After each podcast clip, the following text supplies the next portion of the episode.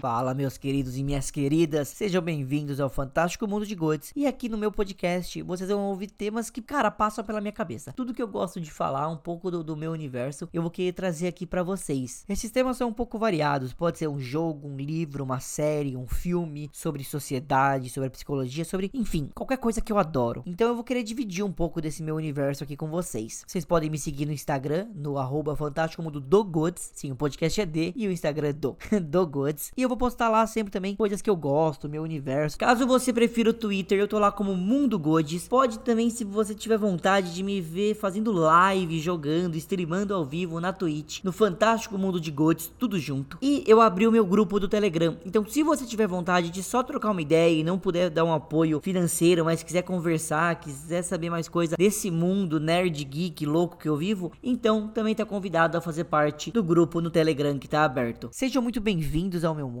Assinem o podcast, me sigam no Instagram. Se gostarem, já dá aquela ajudinha no PicPay, no arroba Fantástico Mundo de Good. Vocês podem fazer a diferença e fazer com que esse projeto continue existindo, que dá um trabalho editar isso aqui, meus queridos. Então, pega sua breja, pega seu vinho, sua água, sua coca, senta aqui vamos bater aqui um papo gostoso. Bora pro programa de hoje.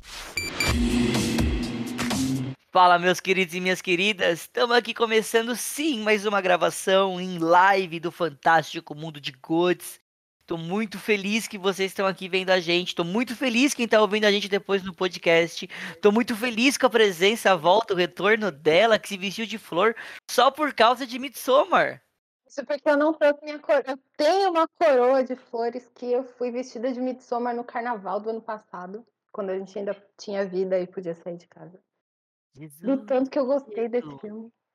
Que medo! Mas É sim, senhorita flores Bel maravilhosa. Petit voltou. Voltou mais uma vez o retorno de volta. Voltei. Bel, quem quiser aqui procurar um pouco mais, a Bel já gravou aqui com a- comigo. Ela já gravou sobre Nossa. It, o livro. Ela já gravou sobre O Iluminado. Ela já gravou sobre filme.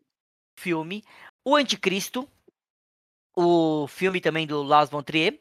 E ela já gravou também comigo sobre a série da Mansão Bly. Só tema leve. Toda vez que a Bel chega é só coisa é só leve. É só. É tudo muito leve. É só coisa que é bom Conteúdo você assistir e fazer o quê? Dormir depois. É sempre bom dormir. As- Assistir e tirar uma soneca. Como eu fiz com Midsommar. Que é, que, que é, é, é pra você chamar o quê? A avó. Chama a sua avó e vê com ela. Senta no sofá com a sua avó. Você falou de vó, foi muito sensacional, porque quem fez a minha coroa de flores do carnaval foi minha mãe.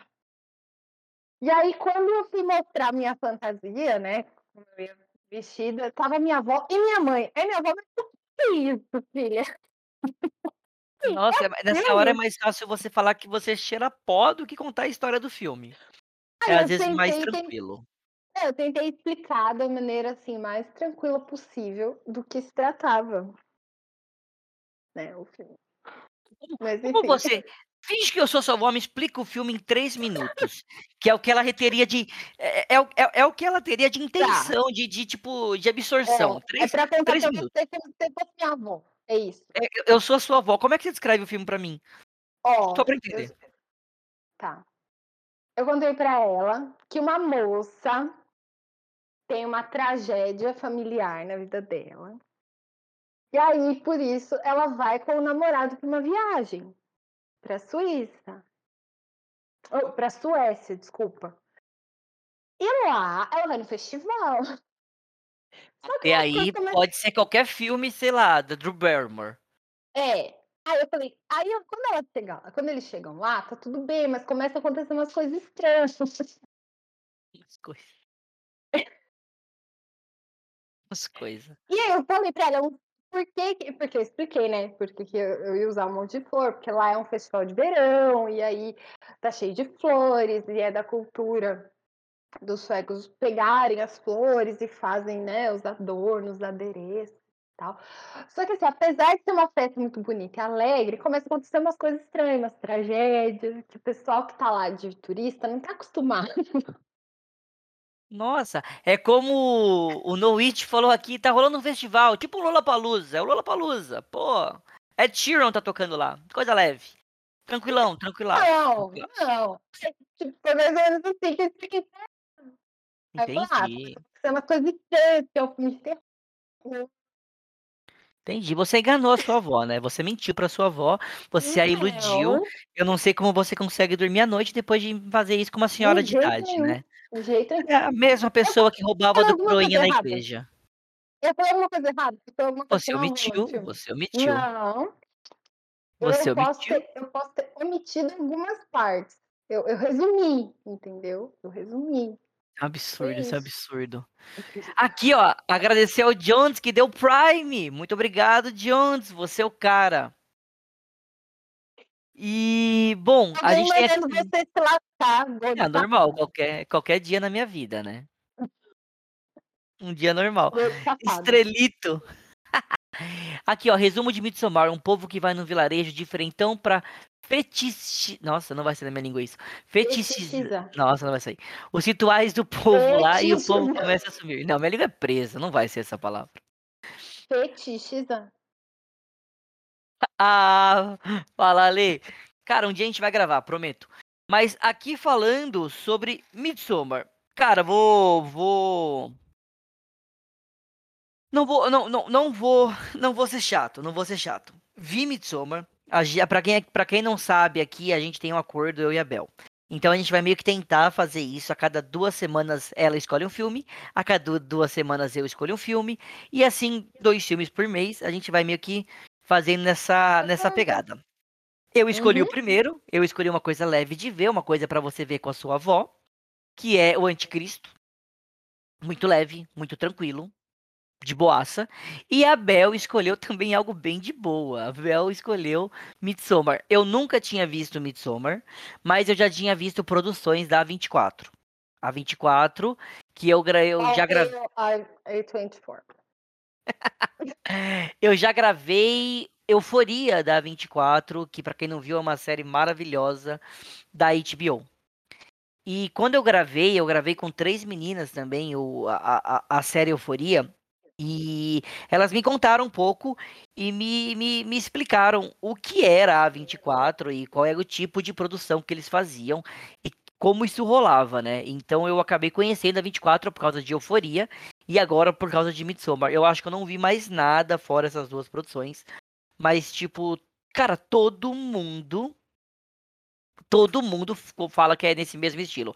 É um estilo que vai te pace fazer pensar, que vai tipo te explodir a mente, com uma fotografia maravilhosa, isso não tenho o que falar. Midsommar, eh, mesmo que eu vou dizer algumas críticas, mas eu acho que na minha opinião a trilha sonora e a a fotografia são são inigualáveis, são inigualáveis. É realmente eh, são são mesmo fatores que eu vi de Euforia, né, essa essas 2 questões. Claro, não são a mesma fotografia, não é a mesma trilha, mas dá pra ver que eles se destacam muito nisso. Uma que a trilha me irritou, a sonografia, a so so sonoplastia que chama, né, correto? Tá tá difícil hoje. Sonorização. A sonorização me incomodou, me incomodou não no sentido ruim, no sentido de tipo, me dava tensão. Tipo, não no não no no no termo pejorativo. E desenho de som, muito bom. Ah, e a e Só a só esclarecendo, o Bodon eh, não chega ele não tá querendo dizer o design de som. Ele tá falando da trilha mesmo, hã, da trilha sonora mesmo no no geral. Exatamente, dos altos e baixos que vão acontecendo, de, por exemplo, tem eles trabalham com aquilo que a gente falou muito no Anticristo, tem o elemento do silêncio. Isso é algo característico, acho, de de filme de terror, tem muito o eles só deixam a sonorização da floresta, mata, do do Uhum. que eles estão fazendo lá, muitos sons ritualísticos, então a gente vai vendo muito e isso é muito legal, porque me dá me dá a imersão do filme isso, né, me traz muito pra próximo do filme, quando a gente vai vendo vai sentindo isso, vai entendendo o que tá acontecendo.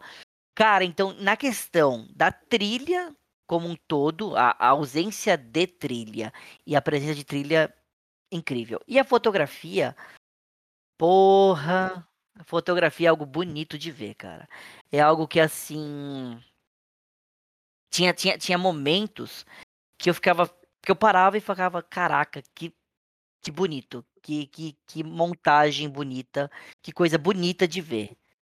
Deixa até, Bel, fala, fala aí um pouco que tudo que eu falei você vai, você vai falar três vezes melhor. Não, é, então, primeiro falando da A24, que eu sempre comento por aí, quem me segue no, no Twitter, o tempo todo eu tô falando da A24.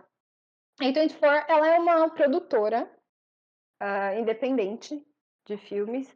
Hoje ela ainda hoje ela trabalha com distribuidoras, é, então, por exemplo, a Bruxa, que também é da A24, veio para cá na distribuição da Warner, mas toda a produção dos filmes ela é independente e, tipo, a A24, ela vem com esse cinema que a gente chama de pós-moderno, que é esse cinema, como o Godes falou, é subjetivo, é interpretativo, não vai te entregar a história de bandeja, vai ser uh, mais sensível e mais alternativo. Uh, isso falando da A24. Sobre eu gostei de uma palavra que você disse. Eu achei uma palavra muito boa que você disse agora. Alternativo. Não, alternativo. alternativo. Não, é totalmente alternativo. É, eles trabalham. Ela e, é muito alternativa. Mas eles trabalham, acho que, uma maneira alternativa para ser algo receptível para todos. Qualquer um pode ver sem. sem causar estranhamento, talvez. É, mais ou menos. Você pega é. alguns títulos como Saint Maud, por exemplo, que saiu esse ano, que é, um, a história de uma moça que ela é absolutamente religiosa e aí vai acontecendo umas coisas, umas alucinações tal. Você não entende primeiro se é uma alucinação, se aquilo está acontecendo mesmo. É um filme que ele é mais, ele não é tão, tão assim, ele é meio, ele cai meio indigesto. Então a A24 tem de tudo. Tem uns filmes mais fofos, como o Projeto Flórida, que é muito fofinho, tem o William Dafoe. Bom, William Dafoe faz tudo. Ou é.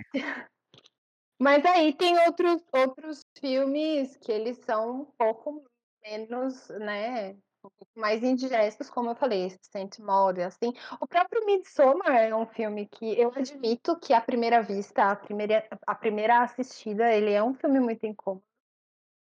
Admito. Uh, então, isso falando da A24. Focando no Midsommar, nesses dois aspectos que o, o Godes falou. A trilha sonora, ela é do é, Haxan Cloak. É, é, meio ambíguo. Ele assina como Haxan Cloak, ele também assina como Bob Crilly, que eu não sei se eu tô falando certo, é um uh, músico britânico. Ele também fez a trilha sonora do Hereditário, que é o primeiro longa-metragem do Ari Aster, que é o diretor do Midsommar. E assim, a trilha sonora é absurda, absurda. Eu não eu acho que o Gods não vai fazer isso, mas eu fiz isso.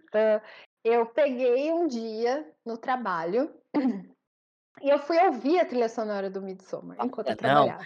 Eu faço isso com o Mario Bros. Eu já coloquei, sei lá, a música de. Eu trabalho às vezes ouvindo a, a trilha do Olá. que era o, o Mario clássico. Agora, Isso, de, disso. Tem, tem duas faixas da trilha sonora do Midsommar e uma faixa da trilha sonora do Hereditário que elas estão na minha, na minha playlist para dormir. Não, que isso? Que isso? Que pesadelo, que pesadelo tenebroso é esse que você tem? Eu juro. A, a, a última música, que é a música quando, enfim, tá tudo pegando fogo, é uma das músicas que eu ouço para dormir. Bem gostosinho. Então é uma trilha sonora que ela é bem. O filme ele se passa o tempo todo, a maior parte dele, pelo menos, se passa no claro, né? É um filme que eu tô muito preocupado. Claro. Pisca se você tem dormido bem. Ela não Super piscou. Bem. Ela não tá piscando, gente. Tudo... E aí. Uh, só que quando eu ouvi a trilha sonora separada, tipo, só a trilha sonora, ela evoca para uma coisa mais noturna ela é uma trilha sonora noturna num filme que é quase que completamente diurno. E eu achei isso sensacional, pelo menos essa foi a impressão que eu tive uh, ouvindo a, a, a, trilha sonora. E a, a, a fotografia é do Paweł Pogorzelski. Eu acho que é assim que é, que pronuncia o, o nome dele. Eu não vou lembrar a nacionalidade dele, mas se não me engano ele é europeu. Isso se ele não for sueco mesmo. Ele também trabalhou com ele no Hereditário, né? E a fotografia desse filme é não tem, não tem palavras. Só que eu queria chamar a atenção para a direção é de arte. É crítica, Hã? crítica? Vai criticar Midsommar? Não.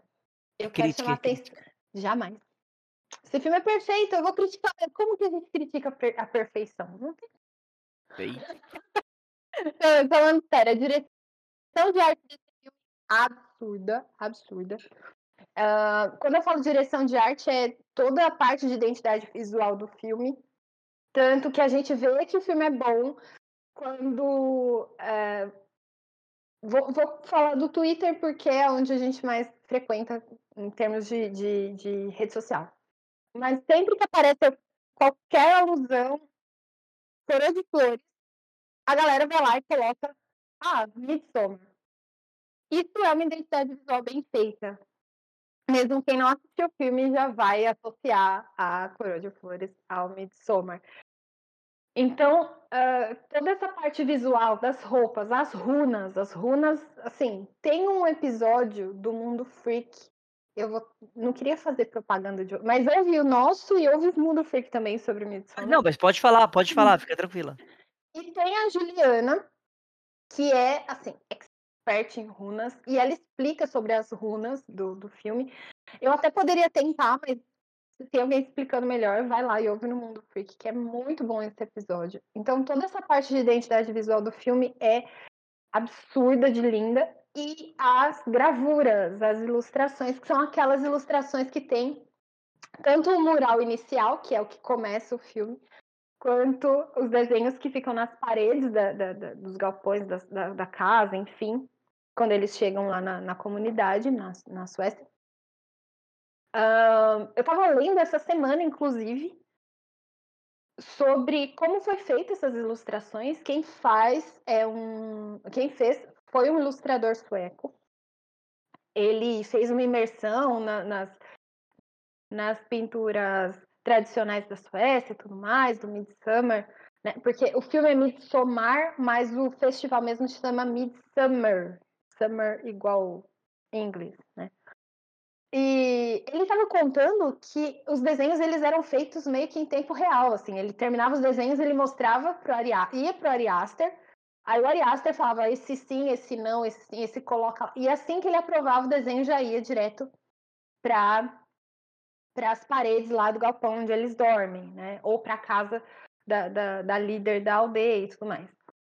E, e assim, muitos desenhos foram é, descartados, só que está saindo agora, agora não, mas em setembro parece que vai sair a, o Blu-ray especial do, do Midsommar e tem todas essas gravuras lá, todos esses desenhos, mesmo os descartados. Tipo, vai ter um lançamento aqui no Brasil em setembro. E então esses dois pontos eu também queria ressaltar sobre o filme, a direção de arte e dentro da direção de arte também essa parte das ilustrações, que eram muito importantes para dentro da cultura sueca são muito importantes um, nas casas de fazenda, porque assim o Midsummer ele é só para para situar. O Midsummer de verdade, o festival de verdade, ele acontece no meio rural, ele acontece nas zonas rurais da Suécia. Então toda a galera sai da cidade. Eu vi uma vai pro foto. interior. Cara, eu vi uma foto da cidade em época de Midsummer. Parece, sei lá, Walking Dead, não tem ninguém na rua, tá todo mundo no interior. Porque lá você come muito bem e bebe até cair. Basicamente é isso Midsummer. Mas De você tá, verdade. você tá citando o Bodão, o Bodão já mandou aqui. Existe um Midsommar mesmo? Existe o festival. Midsummer, existe, é, acontece, inclusive estava acontecendo até semana passada, geralmente é do dia ah, 15 até o dia 29 de junho, mais ou menos. Não vai ainda é um dia, o, certeza. Vocês vão ver ela lá. é o, hã? Não falei que você vai um dia ainda, com certeza você não vai se aguentar. Eu quero ir um dia. Você não tá entendendo. Eu, eu faço, eu estudo sueco no Duolingo pra um dia ir pra lá. Você não tá entendendo. Ah, fala uma palhinha, fala uma frase em sueco. Não, fala uma frase. O que você falar, a Não gente tá aqui, vai, com umas Não 20 faz pessoas comigo. assistindo. O que você falar, ninguém vai entender. De nós Não, 20, nossa, ninguém sabe falar sueco aqui. Como eu fazer isso? Não, eu falei que eu tô estudando ainda. Ó, Veja o bem. Ale também aqui, ó. O Ale primeiro, o Ale também tem um podcast, o Crococast, vão ouvir também depois o Ale. E ele mandou aqui, ó. Nós que adaptamos e jogamos a nossa pro dia de São João, 24 de junho. É a nossa. Mas é exatamente isso. Aqui a gente levanta. Bom, famílias tradicionais, não sei, como a minha, minha família, ela levanta o que a gente chama de mastro, né? Nas festas de São João. Então, minha família vai lá, enfeita, coloca fita, não sei o quê. Essa coisa de levantar o mastro, ela vem do Midsummer. Porque lá eles têm o, o Maypole, que inclusive também aparece no Midsummer, que é tipo um mastro mesmo, ele é um, uma madeira imensa, toda enfeitada de flores e fitas. Então, muita coisa da festa junina brasileira, ela vem do Midsummer também. Ela vem dessas tradições da Europa de festejar o, o, o, o verão. Mas o, o Júlio, o Noite falou aqui que é tipo o Oktoberfest sueco. É mais ou menos isso. Assim, bebe-se muito, come-se muito, e, e, é tanto que, olha só, olha só. É, depois, nove meses depois do Midsummer, rola meio que um baby boom na Suécia. Eu não tô brincando. Eita, é... Eu não tô brincando. O rojão não estoura pra cima. O rojão estoura pra dentro.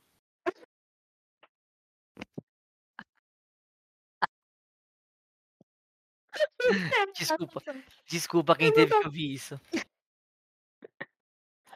Mas é sério, é sério. Procura no YouTube, digita lá Midsummer. Vai ter um vídeo explicativo do que, que você tem que fazer, como é que funciona o festival e tudo mais.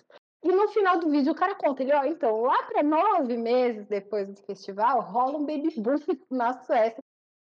Porque esse festival ele é totalmente fora da casinha. No filme, ele é super tradicional e é uma comunidade, não sei o quê, tem.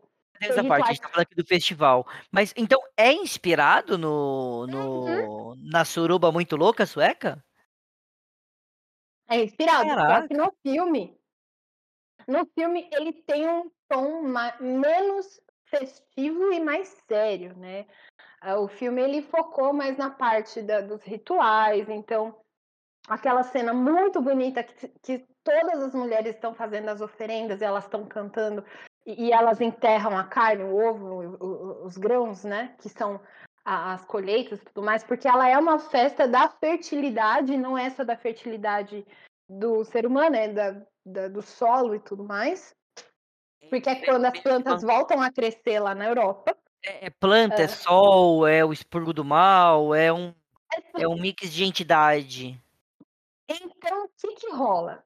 O Midsummer de verdade, ele é mais farra do que é, do que tradição, pelo menos hoje em dia. E no filme é muito mais tradição e rituais e etc. Mas é, o Midsummer ele realmente existe, ele acontece em junho, e um dia eu vou.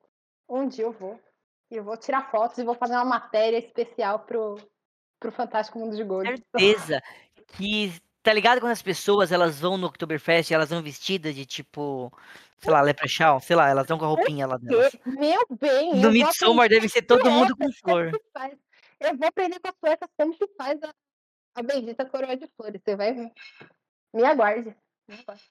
Leva sua avó, leva sua avó, ela não fez para você? minha avó. Você não contou o filme? Leva a vovó pro festival. Vai que vovó volta o quê? Grávida. Me respeite. Ué. Me respeite. Ia ser o quê? Seu tio. Mas sim, é, é assim, é, é putaria total. Caraca. Não queria usar esses termos, mas vamos usar. O Midsummer é meio, meio Tem, tem uma programação que ela é infantil, lembra muito também as gincanas de festa junina daqui. Uh, mas a noite é dos a, a noite é dos solteiros, né? Então, a noite da bagunça. mas, cara, que, que interessante, eu não sabia né? disso. Ah, sim, tem, tem muito isso. É, realmente também tem isso. Lá a, a, dura muito menos o tempo da, de escuridão. Senão, você tem que colocar sempre. Tem que ter persiana, curtindo essas, essas porra, porque senão você não dorme. É, é claridade o tempo inteiro. Eu lembro. Isso aconteceu comigo, Exatamente. por exemplo, quando eu tava aí na, na Espanha. Eu tava em Barcelona E, cara, teve uma hora que eu lembro que eu olhei no, no tipo, ah, que horas são agora, sei lá. Aí eu olhei e tava, e tava só a pico, tá ligado? Era tipo 10 da noite. Eu ficava tipo, mano, são 10 horas. Pelo amor de Deus, cadê a escuridão desse lugar? Então, tipo, lá, lá tem o costume de o inverno ter muito pouco. Muito pouco a gente sensacional. Mas ter pouco tempo de, de claridade, enquanto no verão tem pouco tempo à, à noite. Então, é, acontece essa inversão, né? Ela tem essa, Sim. essa peculiaridade. E o, o Ari Aster, ele aproveitou dessa inversão para dar a atmosfera e o clima do, do filme. Por falar no filme, você dá a sinopse ou eu dou a Ai, fala, fala você, você, você é a, você deve ter, deve ter escrito aqui Midsommar aqui no, na, aqui, aqui embaixo, deve ter, deve ter uma tatuagem já. Eu não sei se você, o que eu vou fazer só um PS. tatuagem. Só, só um PS antes. Eu achei muito estranho ver o Tiri nesse, nesse filme, porque eu conheci o ator que faz o Tiri. Pô, eu, eu- eu vi a primeira vez acontece. ele. Eu, eu nunca tinha visto ele acontece. fora The Good Place. Quando eu vi ele, eu falei, aí, é ele, conheço. O caminho foi o inverso. O meu caminho foi o inverso, porque eu primeiro assisti Midsommar e depois eu assisti The Good Place. Então eu olhei assim, olha lá! Não é, não é que ele? Eu levei um susto, né? E tipo, Cara, pra quando eu- mim quando eu foi, vi, eu foi falei, outro pô. tipo de, de toque, né? Porque são personagens diferentes, bem diferentes. Diferente, mas já deu pra ver que esse ator sempre pega uma pegada mais nerd. Ele tem que fazer um. Ah, ele estuda e tal, isso aí é bem parecido. Tá, mas vamos lá. É, Boa noite, Nando. Desculpa que eu tô com o chat aqui aberto no celular. Eu vi que o Nando Relaxa. entrou, maravilhoso. Eu vi que a Aline tá aí também, desculpa, Godos, mas eu vi que a Aline tá aí também. Minha Aline maravilhosa, parceiraça. Mas vamos lá. Só que essa, essa sinopse não vai ser como se eu estivesse contando pra minha avó, tá? Não, agora sua avó saiu do recinto. É, agora não é pra mais ela. pra minha avó. Vamos lá. Ah, o filme ele começa com um suicídio familiar, um suicídio barra assassinato familiar. Ah, a personagem principal, a protagonista, que se chama Dani. A Dani, ela namora com um entojo que se chama Christian. Ele é péssimo. E o Christian tem ah, ali um grupo de amigos e todos eles estudam antropologia e tudo mais. E bem, ela perdeu os pais, perdeu a irmã. O que, que ela resolve fazer? Ela pega ah, carona aí na, na- numa viagem de pesquisa que o namorado dela e os amigos vão fazer para o Midsummer da, da Suécia. Só que eles não vão para esse Midsummer que a gente falou, que é aberto e tal. Eles vão para uma comunidade que se chama Harga. E nessa comunidade, que é a comunidade de um dos. ah, onde sempre viveu um dos amigos do, do namorado dela, que é o Feli. É, então ele volta né, para casa e ele leva os amigos dele americanos para visitar Harga. E ok, tudo bem. Tudo muito lindo, e comida e tal, né? Militaus Ah, e drogas, drogas. Estão. É. É um pouco melhor, mas assim, ahn, vai tudo caminhando muito bem, só que aí algumas coisas começam a ficar estranhas, né? A gente tem alguns rituais aí que os americanos, né, os turistas não estão acostumados. Lembrando que junto, da, além dessa, dessa turminha aí da Dani, do Christian, enfim, tem também um casal ah, britânico que é a Connie e o Simon, se não me engano. Enfim, estão todos eles lá no festival, só que as coisas começam a ficar um pouco estranhas, rola semilicídio ali, rola um ritual de sexo aqui, né? E Tá leve, filme pra família. Vamos que convidar quem? Não, va- Vovó e vovô. Vovó e vovô tem que ver esse filme. um dia eu vou ver esse filme com a minha avó. Ah, Eu vai sim, ela vai adorar. Ela vai Um adorar. Ela dia vai, vou ela vai adorar. Ela vai Eu adorar. vou, A eu vou. cena que os velhos se matam porque não pode ficar velho, ela vai adorar ver. Ai, cara, eu vou falar pra você, a gente, eu sei que a gente vai depois destrinchar as coisas, mas a minha avó ela tem um pensamento meio parecido com Pelo esse. amor de Deus, se ela minha vê isso, ela vai querer pular da janela, não deixa ela ver isso. Que ela vai querer pular, mas vou falar, pô, eu entendo. Né? Eu, meu joelho já não presta mais, realmente, a gente pensa, putz, vale a pena ver brincadeira. Mas enfim, vão acontecendo várias coisas lá. Ah, lembrando que a Dani está totalmente em luto, ela tem crises de, de ansiedade e pânico o tempo todo. Interpretação maravilhosa da Florence. Eu, descobri que ela ganhou N prêmios aí. não vou falar prêmios menores, mas prêmios menos luxuosos do que o. Oscar. Oi? Boa, que interpretação boa. Ela é maravilhosa! Ela é maravilhosa. Cara, eu me vi, infelizmente eu tenho TAG, né? Eu tenho transtorno de ansiedade generalizada. Eu me vi nas crises de ansiedade dela. É tipo, é muito, é, foi muito real. Foi muito real. Tudo bem que ela só chora, mas foi. Porra, não- Não, não, eu, eu entendo que tá- eu, eu, juro, eu juro que eu entendo, eu juro que eu entendo. Eu não, tô, não é maldade, eu juro que eu entendo que ela, ela deve ser uma, uma mega, uma mega atriz. Mas um mega. Mas ela fez Não, um, mega. um puta trabalho. Tanto que, como eu falei, ela ganhou aí N prêmios ah, da imprensa, ela ganhou prêmio. Eu, eu acho muito zoado a gente falar prêmios menores que o Oscar, porque na verdade o Oscar ele é mais luxo do que a o, premiação. Oscar é aquela. É, é mainstream, é mainstream. É, é- já perdeu o sentido há muito então. tempo. É mais tipo rentabilidade, dinheiro.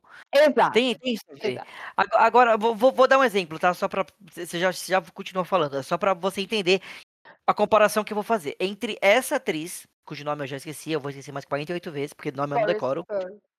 Muito obrigado. E a mulher do. Do Jack Nixon. Jack Nixon, que a gente falou do Iluminado. Tá, ah, Shelley Duval. A Shelley Duval. Iluminado.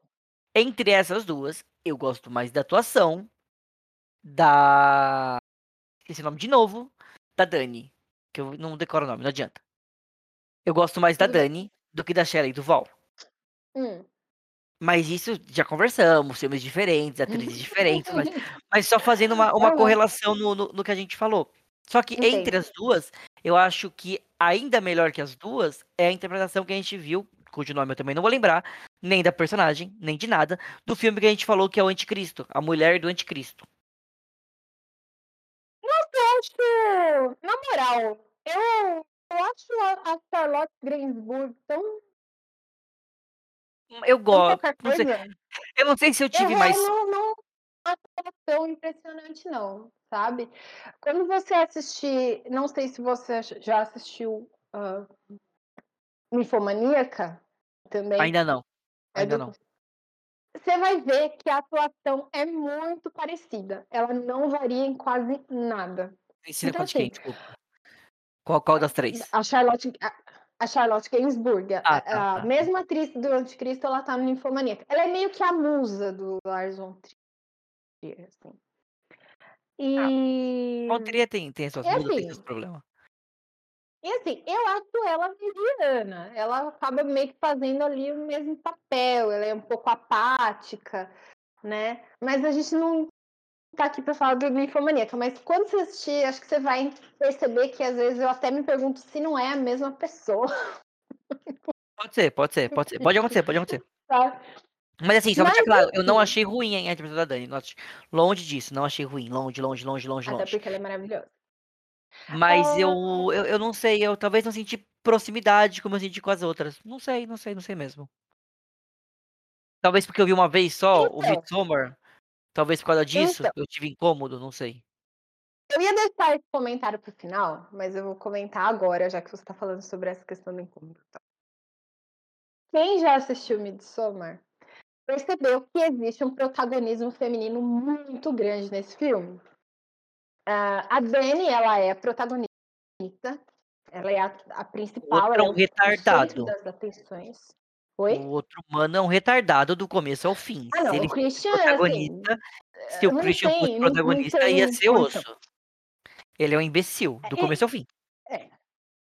Mas não só nessa questão. A gente vê que em Harga tudo gira muito em torno da mulher, né? Sim. Lógico, mostra as mulheres fazendo tarefas eh, domésticas, digamos assim, elas cozinham e tudo mais. Só que os homens, eles também trabalham muito.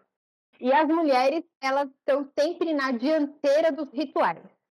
Então, quando eu digo isso, por exemplo, uh, é uma rainha de maio que eles elegem. Quando vai fazer a oferenda lá da. da, da é, eu lembro em inglês, crop, né? Mas da, da colheita, e, enfim, da carne e tal, só tem mulheres. E a própria líder da comunidade, que é a Civ, eu amo essa personagem, ela é ela é uma mulher e na, na runa que fica na roupa dela é a runa de liderança. Hum. E nesse filme a gente tem muitas uh, cenas nas quais o homem ele acaba ficando numa posição um pouco subjugada. Todos os meninos que vai rolar spoiler, gente, desculpa.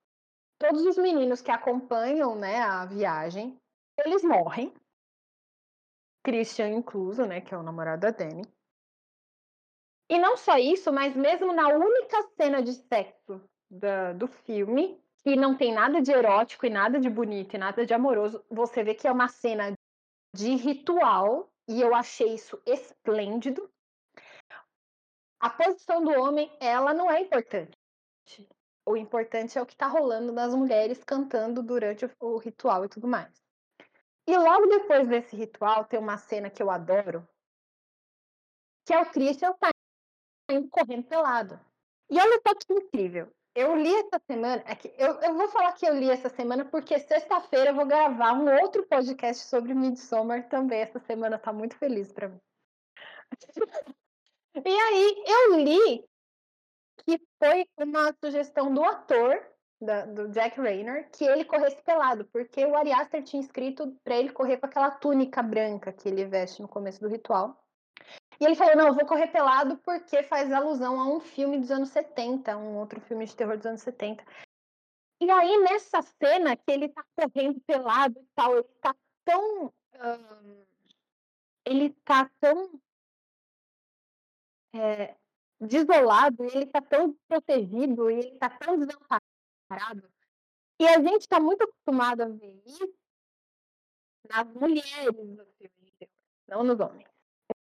Os homens eles podem até morrer em filmes de terror, mas eles geralmente morrem lutando. As mulheres elas morrem se fudendo, elas morrem correndo, elas morrem muitas vezes seminuas, né? E aí uma jornalista argentina ela foi assistir esse filme com um grupo de amigas e amigos, tá? É um grupo misto. E as meninas gostaram do filme. E os caras eles saíram meio incomodados. Ah, não, não sei, eu não gostei desse filme. E aí ela fez uma análise dela, é, pessoal dela, infelizmente eu não lembro o nome dessa, dessa jornalista. Isso foi em 2019, assim que o filme foi lançado. Ela falou que o que ela conseguiu entender dos comentários dos amigos incomodados, não estou falando que seja o teu caso, mas que assim, criou o, homem, ele acaba ficando meio incomodado com essa com essa em se ver não só como coadjuvante do filme, mas de estar sempre em uma posição muito desprotegida. Né? Filha, vamos parar. A Zelda está fazendo Gente, desculpa, tem a participação da Zelda às vezes. Então, o homem, ele está nessa posição muito desprotegida, muito, muito é, não é inofensivo, mas ele está sendo muito incapacitado, ele não tem protagonismo. Né? Então, o que eu vejo é uma quantidade muito grande de homens que assistem Midsommar e eles não curtem muito, não. Né? E. Eu não, entendo. Não tô, não tô falando que é o seu caso. Não, não, sim, sim. Eu, eu até ia. Não, até ia comentar sobre isso, mas o, o meu caso, talvez inconscientemente possa ser isso, mas que eu consigo analisar teoricamente, não, não, não foi assim. Até porque eu não gostava dos personagens masculinos. Eram quatro imbecis, para ser bem sincero. Sim, o... tirando o cara de... de americano mesmo. Exato, tirando o cara de próprio de, de Hagar mesmo, o próprio nativo lá, cujo nome eu esqueci, para variar, não decoro o nome de nada. É. Isso. Ele, ele, ele era muito gente boa, porque ele tava lá dela, ele apoiava. ele e, e apoiava também até onde, sabe se é o que é o apoio verdadeiro, mas assim, entre entre os que estavam lá, eram três, tirando ele, são três idiotas. O, o, o Mar, a Mark, tinha um que é Mark, né? O, o magrelinho, o primeiro roda. Isso, Mark. O Mark é um completo imbecil do começo ao fim. O Josh só tá lá pela, pela matéria e dane-se as pessoas. Bom, e o Christian, ele é um completo retardado também. Tá lá também só pra compor tabela. Então, não, não, não foi. O, o, incômodo que eu tive com esse filme, na verdade, foi, por exemplo. São dois tipos de tensão, sabe? Uma é a tensão. Vou comparar com o Anticristo, que foi o último que a gente gravou, mas. Uma é a tensão do Anticristo que eu sentia ela. Sentia ela porque você sabe que. Você, já viu o problema. Você já sabe que aquelas pessoas, o que elas estão passando. Eu acho que o que me incomodou um pouco em Midsommar é que a gente sabe sim que a Dani tem um problema, a gente viu o que acontece no começo, só que eu não, não sei, sabe? A gente vê um ambiente alegre, bonito, que não condiz com o que está acontecendo, com várias trilhas de é, ausência de som, com várias. Aí depois vem algo. Por exemplo, a, a, cena, pegando uma cena de diferença, a cena dos idosos, que a gente depois vai falar um pouco mais dela, que eles pulam realmente. É, é uma cena visualmente linda de ver, mas é uma cena lenta lenta. Ela corre de maneira assim, tipo, lenta. E isso foi me dando. Ah. Eu, eu, acho que o meu incômodo vem dessas coisas, porque assim, eu sabia o que estava acontecendo. Eu queria te fazer uma pergunta. Você assistiu a versão regular ou a versão do diretor? Putz, eu vi que tava na Amazon Prime. Aliás, a Amazon Prime ah, tem. graças a Deus. Não, ótimo. Porque assim, Deixo aqui a dica para quem está assistindo. Não assista a versão do diretor. A versão do diretor do Midsommar, ela só serve para te mostrar que a versão regular é boa. A versão do diretor, ela tem N cenas que, assim, quebram a continuidade do filme. São cenas que elas são de é, um gore gratuito. Assim, eu desaconselho assistir pela primeira vez, pelo menos, a versão do diretor. A que tá na Amazon é a versão para cinema, é a versão regular do filme e é a que eu recomendo. Então, só para é, é sempre uma pergunta que eu faço. Mas viu? Eu vou sugerir que tal a gente começar do começo falando sobre o suicídio barra assassinato da família ponto muito, Dani. Ponto muito importante, aí eu tenho uma, uma já uma crítica sobre, sobre essa parte. Não é bem uma crítica, é mais um questionamento. Cara, isso, isso, isso para mim foi assim: aconteceu, apareceu, jogaram. E eu, eu achei que ia voltar em algum momento. Sei lá, eu achei que em algum momento, tirando a, a Dani tem uma visão na hora que ela tá dançando, ela vê a mãe. Então ela tem uma. E nessa hora eu falei: caraca, a família dela vai aparecer, ninguém morreu, os espíritos estão aí, estão trazendo as pessoas, reencarnação, sei lá. Comecei a pensar um monte de coisa. E não, só pode ser um vulto da mãe dela, porque ela tava muito louca de ácido. Você e... a irmã dela no fundo? Eu vi a mãe só. A irmã dela não. Até porque não Cara, teve tempo da gente. Tem uma cena no fundo que é um easter egg. Mas não dá pra gente conhecer a irmã dela. A gente vê a irmã dela num, em frames muito rápidos. A gente vê a irmã dela num frame com uma trolha enfiada na boca, que ela se mata, como você falou. Então a gente Mas não vê é a assim fisionomia. Ela aparece no fundo. Nossa, não é assim mesmo que ela aparece no fundo. Depois eu vou te mandar ah. a imagem. É, foi um fã que achou um easter egg no meio da mata, no fundo, as árvores elas juntam e elas meio que formam o rosto da irmã dela. É bizarro. É sensacional. Ah, eu vi essa imagem. Eu vi, eu vi. É a irmã dela. Mas tá, eu não entendi. Qual é a sua crítica com relação ao começo? Isso que só esse começo ele já me ganhou. Eles jogam isso e, tipo, não voltam ao longo do, ao, ao longo do filme. Isso volta a situação. Nunca volta o explicado. Só fala que ela era bipolar. E, sei lá, num ato de bipolaridade, ela se matou e matou os pais. Bom, primeiro que ela era bipolar e depressiva, né? Sim, ela sim. Tinha... Mas... Então, o, mas não voltou isso. O primeiro ato do filme, ele gira em torno disso, da Dani... Por isso que eu falo que a questão da, da subjetividade é um pouco complicado, porque o Midsommar, ele é um filme altamente, o primeiro ato do Midsommar, ele é altamente pós-moderno. Tudo que ele explica muito bem explicado no restante do filme, o primeiro ele meio que deixa realmente, ó, essas são as informações, se vira aí. Mas a irmã dela era super depressiva, ela era bipolar também. E pela, pelo começo ali, a gente consegue ver que uh, a Dani se preocupava muito não era a primeira vez que a irmã dela vinha com esses papos. Tanto que o Christian. Tanto que o Christian, ele logo de início fala, ah, ela já fez isso outras vezes, desencana, e não sei o quê.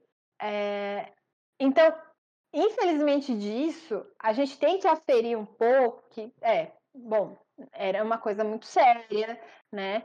Um, eu, eu gostei bastante disso. Eu costumo gostar muito de abordagens dessa maneira sobre doenças, né, distúrbios psicológicos e doenças afins, porque apesar de a gente ter uma discussão mais ampla e aberta sobre isso, os tabus ainda são muito grandes, a negação ainda é muito grande e o preconceito é muito grande.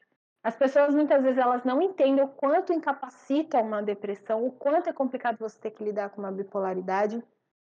E aí, mais pra frente, quando a Dani, né, tá naquele período de luto e ela tá uh, absolutamente ansiosa, ela tá com as crises de pânico, é, é muito sério, né? Então, eu gosto muito da abordagem do Midsommar com relação a isso, mas eu concordo com você que, assim, é uma coisa que você compra. Ou você compra que, meu, a menina tava com um problema muito sério, você, né, com esses detalhes, com esses, essas entrelinhas que eles jogam, né, nos diálogos e tal. Ou você compra que a menina realmente estava muito doente, ou vai ficar mesmo uma interrogação, tipo, poxa, mas, né? Caramba. Então, isso que, que, que, me pegou, sabe? Tava pra cima o microfone. Isso que me pegou muito, porque, por exemplo, eu, eu, eu achei que um outro, acho que erro meu. Esse começo do filme dá a entender que vai ser algo. Não, não me entenda errado. Mas que vai ser algo muito mais é, pesado do que a gente vê. Não que a gente não veja algo pesado. Mas sabe quando a gente vê um filme de terror, você sabe que você vai levar um susto a cada, sei lá, 5, 10 minutos vai te dar um susto? Ah, jump scares. É, você vai ter Esse filme ele tem uma ausência de jumpscare. Não existe. Não, é, é, um terror que você, você. O terror que acontece nesse filme, é até legal falar isso. É, é, é, um terror que você sabe que tá lá, você sabe que tem algo errado. Dá vontade de você pular na tela e falar assim, amigo, você não tá vendo? Pelo amor de Deus, corre pela mata. É isso, isso, aí. Midsommar, ele é o terror psicológico raiz. Mas eu acho que é mais terror para quem é tá. Mas a gente não consegue, por exemplo, se você tá na pele do, do, do dos atores, vai, se a gente coloca, se imagina na pele do ator, para eles não tem terror. Para eles tá, o terror vai vir na hora, tipo, basicamente na, na hora da morte de cada um deles. Até então tem só um incômodo, uma dúvida.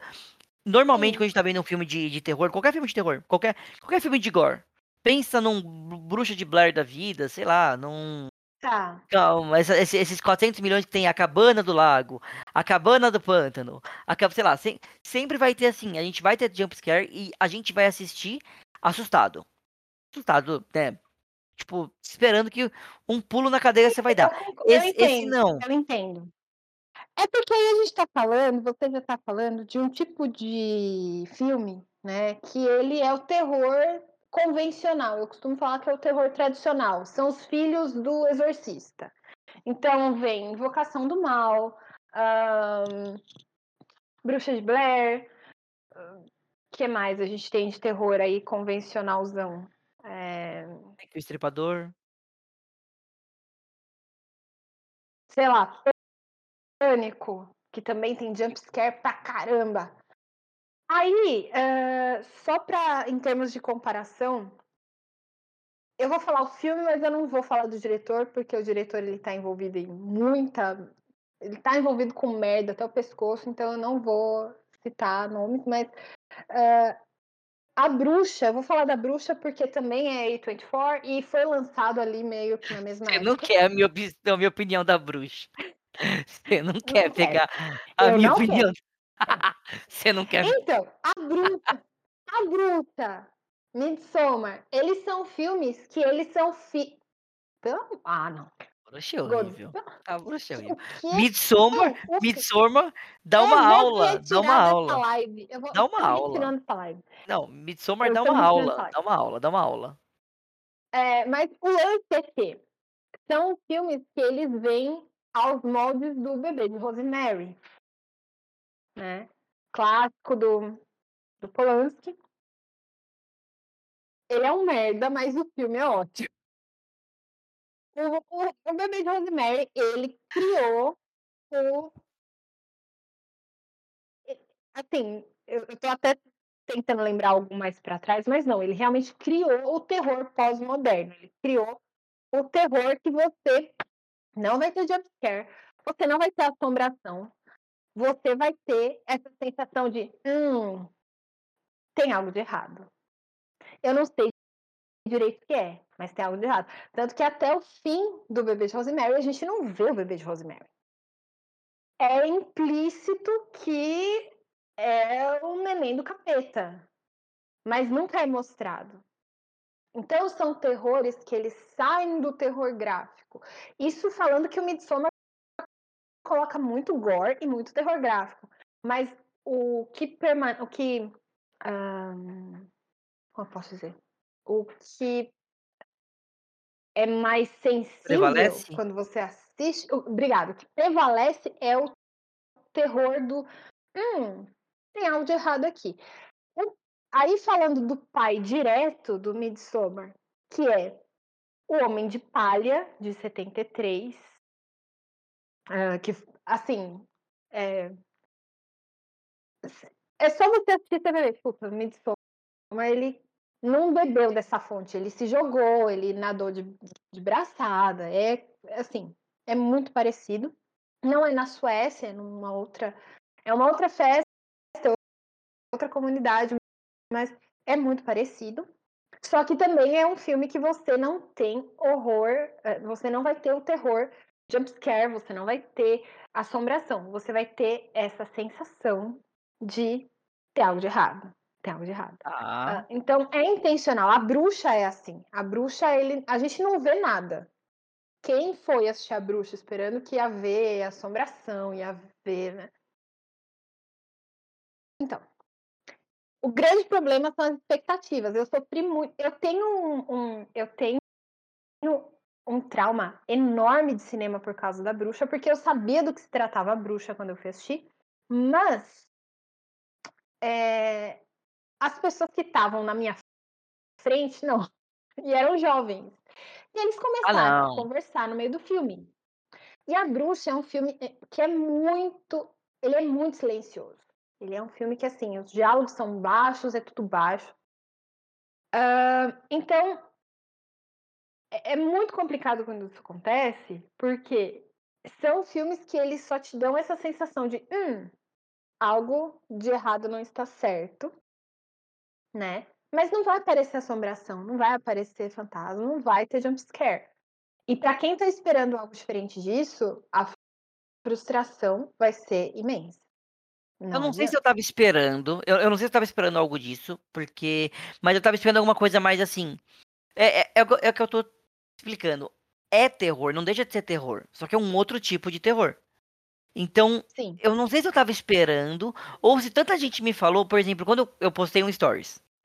Ah, tô, comecei, comecei a ver Midsommar. Começou a, a- a- chover de notificação. Ah. Não vê esse filme comendo. Presta atenção no final. É... Nossa, você vai ver à noite. Cara, quando eu comecei a ver isso, isso foi questão, tipo, não que eu fiquei no celular no meio do filme. Postei, sabe quando passa a introdução?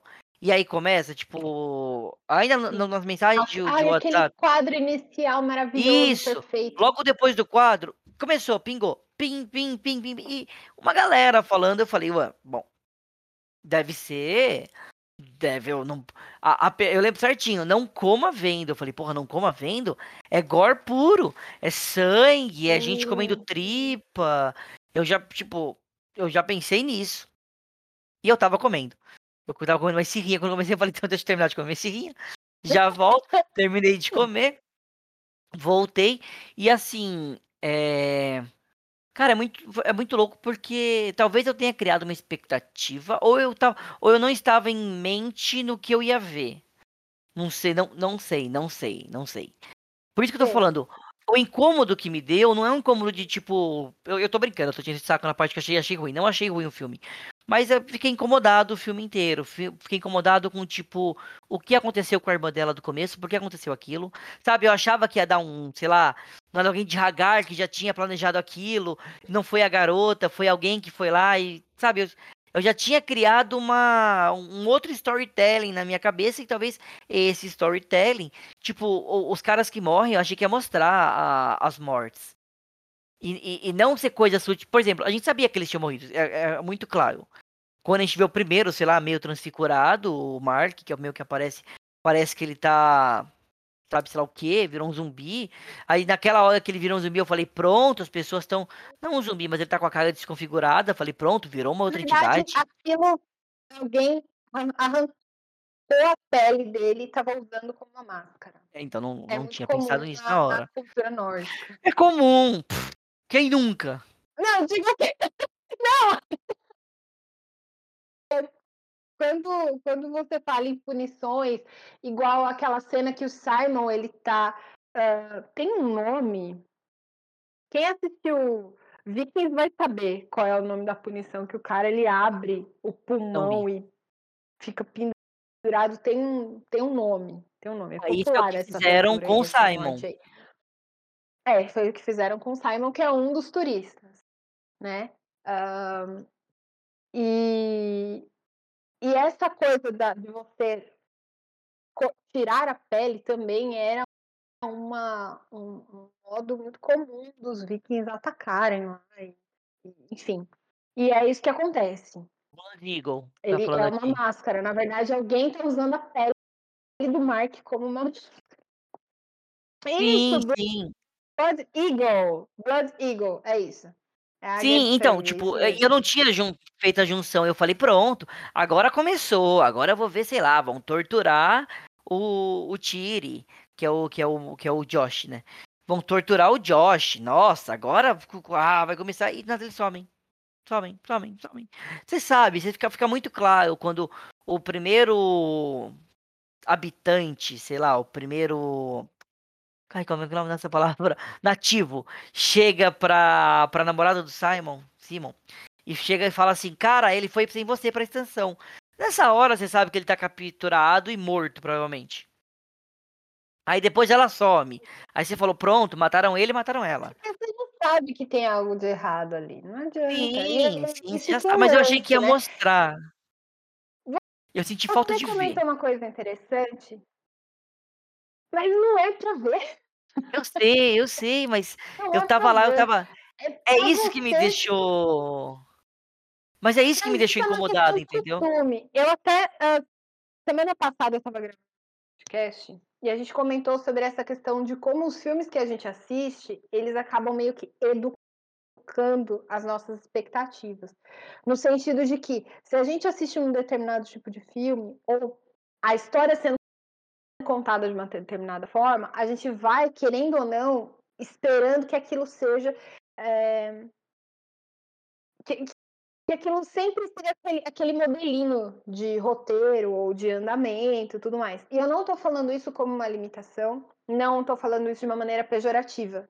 É, eu costumo fazer o caminho inverso. Como eu acabo assistindo muito filme que. É, um filme tipo Montanha Sagrada, eu acabo, tipo, assistindo outros filmes, eu não, vamos lá, eu quero mais, eu quero, eu quero uma coisa que vai me deixar com aquela coceirinha na cabeça e vai ser incômodo, e nem sempre isso vem. Aí, tipo, eu costumo sempre é, variar bastante entre blockbuster e é, terror, por exemplo. Assistir, sei lá, uma Invocação do Mal, mas também assistir um, uns terror meio Midsommar. Pra, tipo, ter, entender como que cada história é contada à sua maneira, né? Mas quando eu assisti Hereditário, por exemplo, que eu assisti o Hereditário antes do Midsommar, Me falaram pra ah, não ver esse. Eu fui aconselhado a não ver esse. Que quando você você vê o hereditário, mais Hereditário. Vai coisas acontecem na Hereditário. casa, falaram. Coisas acontecem na Mas sabe isso que você sentiu falta do Midsommar? De ver? Você Você ver no dorme Hereditário. Hereditário tem jumpscare?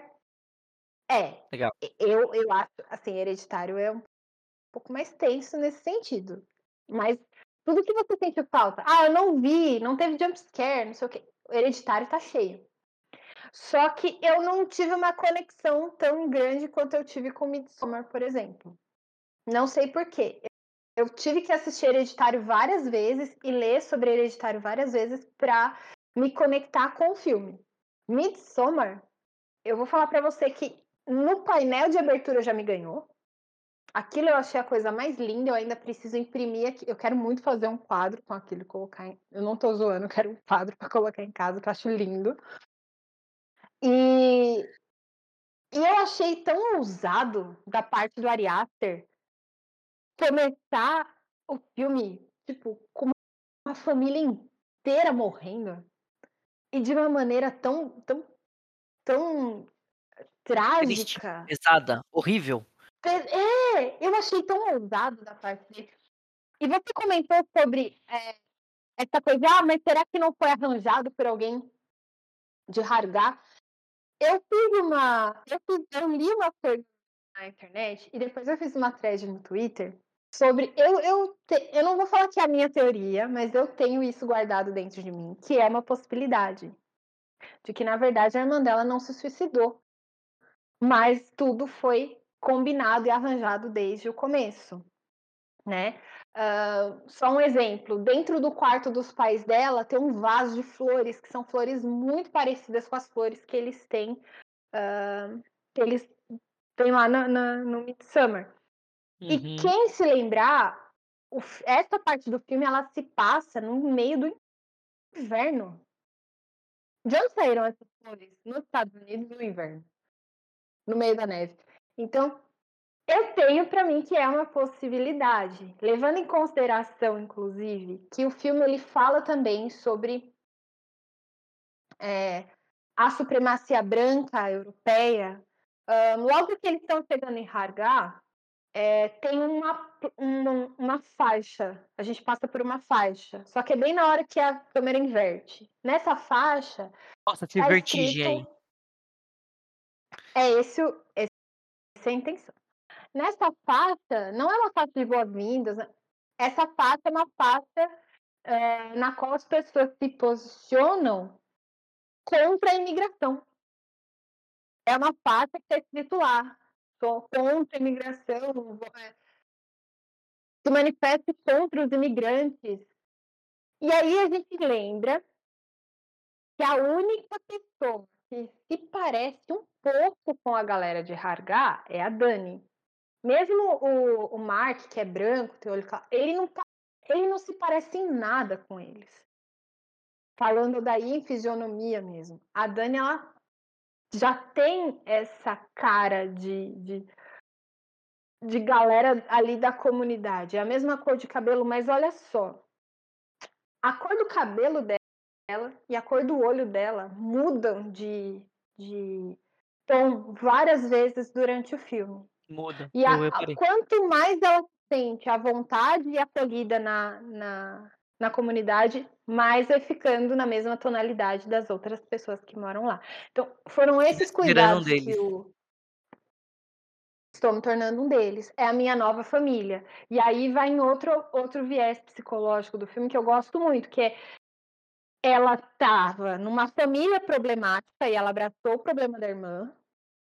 Ela estava com um namoro problemático com aquele namorado abusivo e e e sem palavras para o para o para o Nossa. Christian, enquanto namorado. E ela estava totalmente desamparada. Aí veio o Pelle, que também é um cara super manipulador.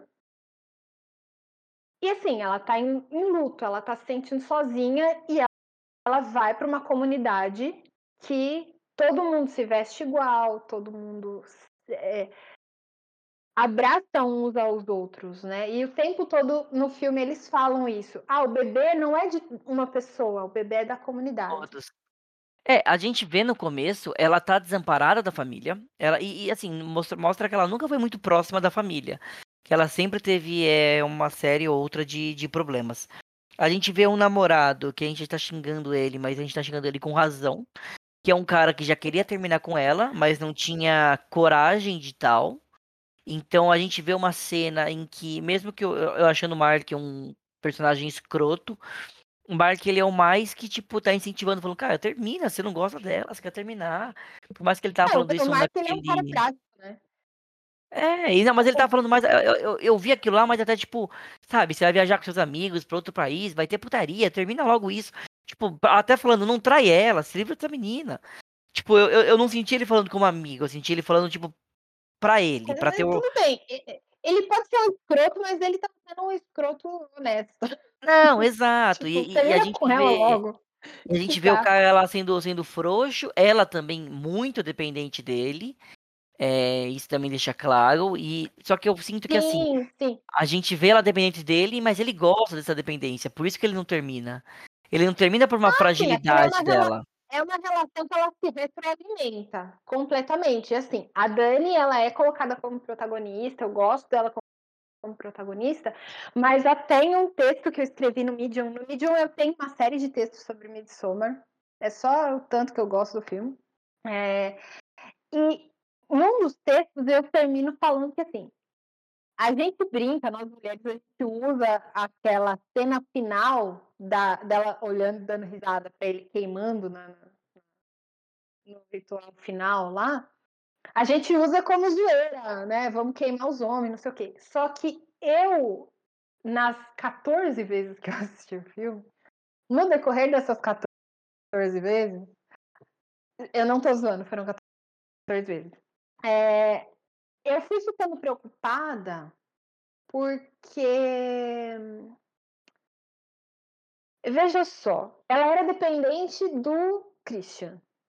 Ela tinha uma relação de dependência, querendo ou não, com a irmã doente. Aquilo não é. Ela sorrindo, a hora que ela olha em volta e tá todo mundo, porque é uma coisa da comunidade, quando um tá sofrendo, todo mundo chora junto. E ela olha para os lados e ela vê a galera sofrendo, né? Porque o pessoal tá, tá queimando lá na fogueira. Ah, e ela sorri no final. Para mim, aquele sorriso não é um sorriso de emancipação. Nem de vingança, nem de olha, meu namorado escroto tá queimando. É de aceitação. Ela sente que. ela- O que eu. Eu vou. Não sei, eu vou contar o que eu interpretei. Aí você me conta o que Tá, acha. vai, vai, vai, vai. Eu sinto que aquele é um sorriso de aceitação, tipo, ah, estou sendo aceita, cheguei, agora eu tenho uma família, agora eu tenho uma comunidade que me acolheu, eu estou em casa.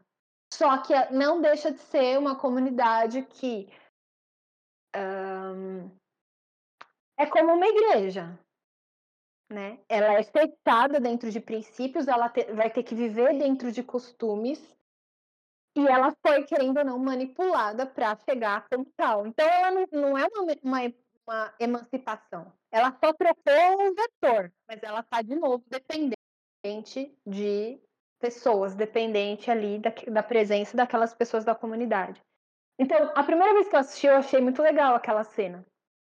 Eu fui assistindo de novo e eu fui, hum, mas peraí, minha filha, você tá sorrindo, mas você tá de novo dependente, só que de outra galera. Você não tá emancipada, você não tá, né, empoderada. Você só tá agora em outra.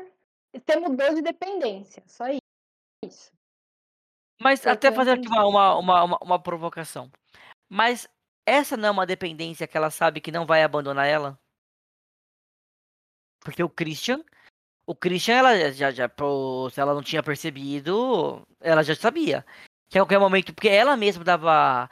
Dava, ai, tô te incomodando demais. Ai, seus amigos.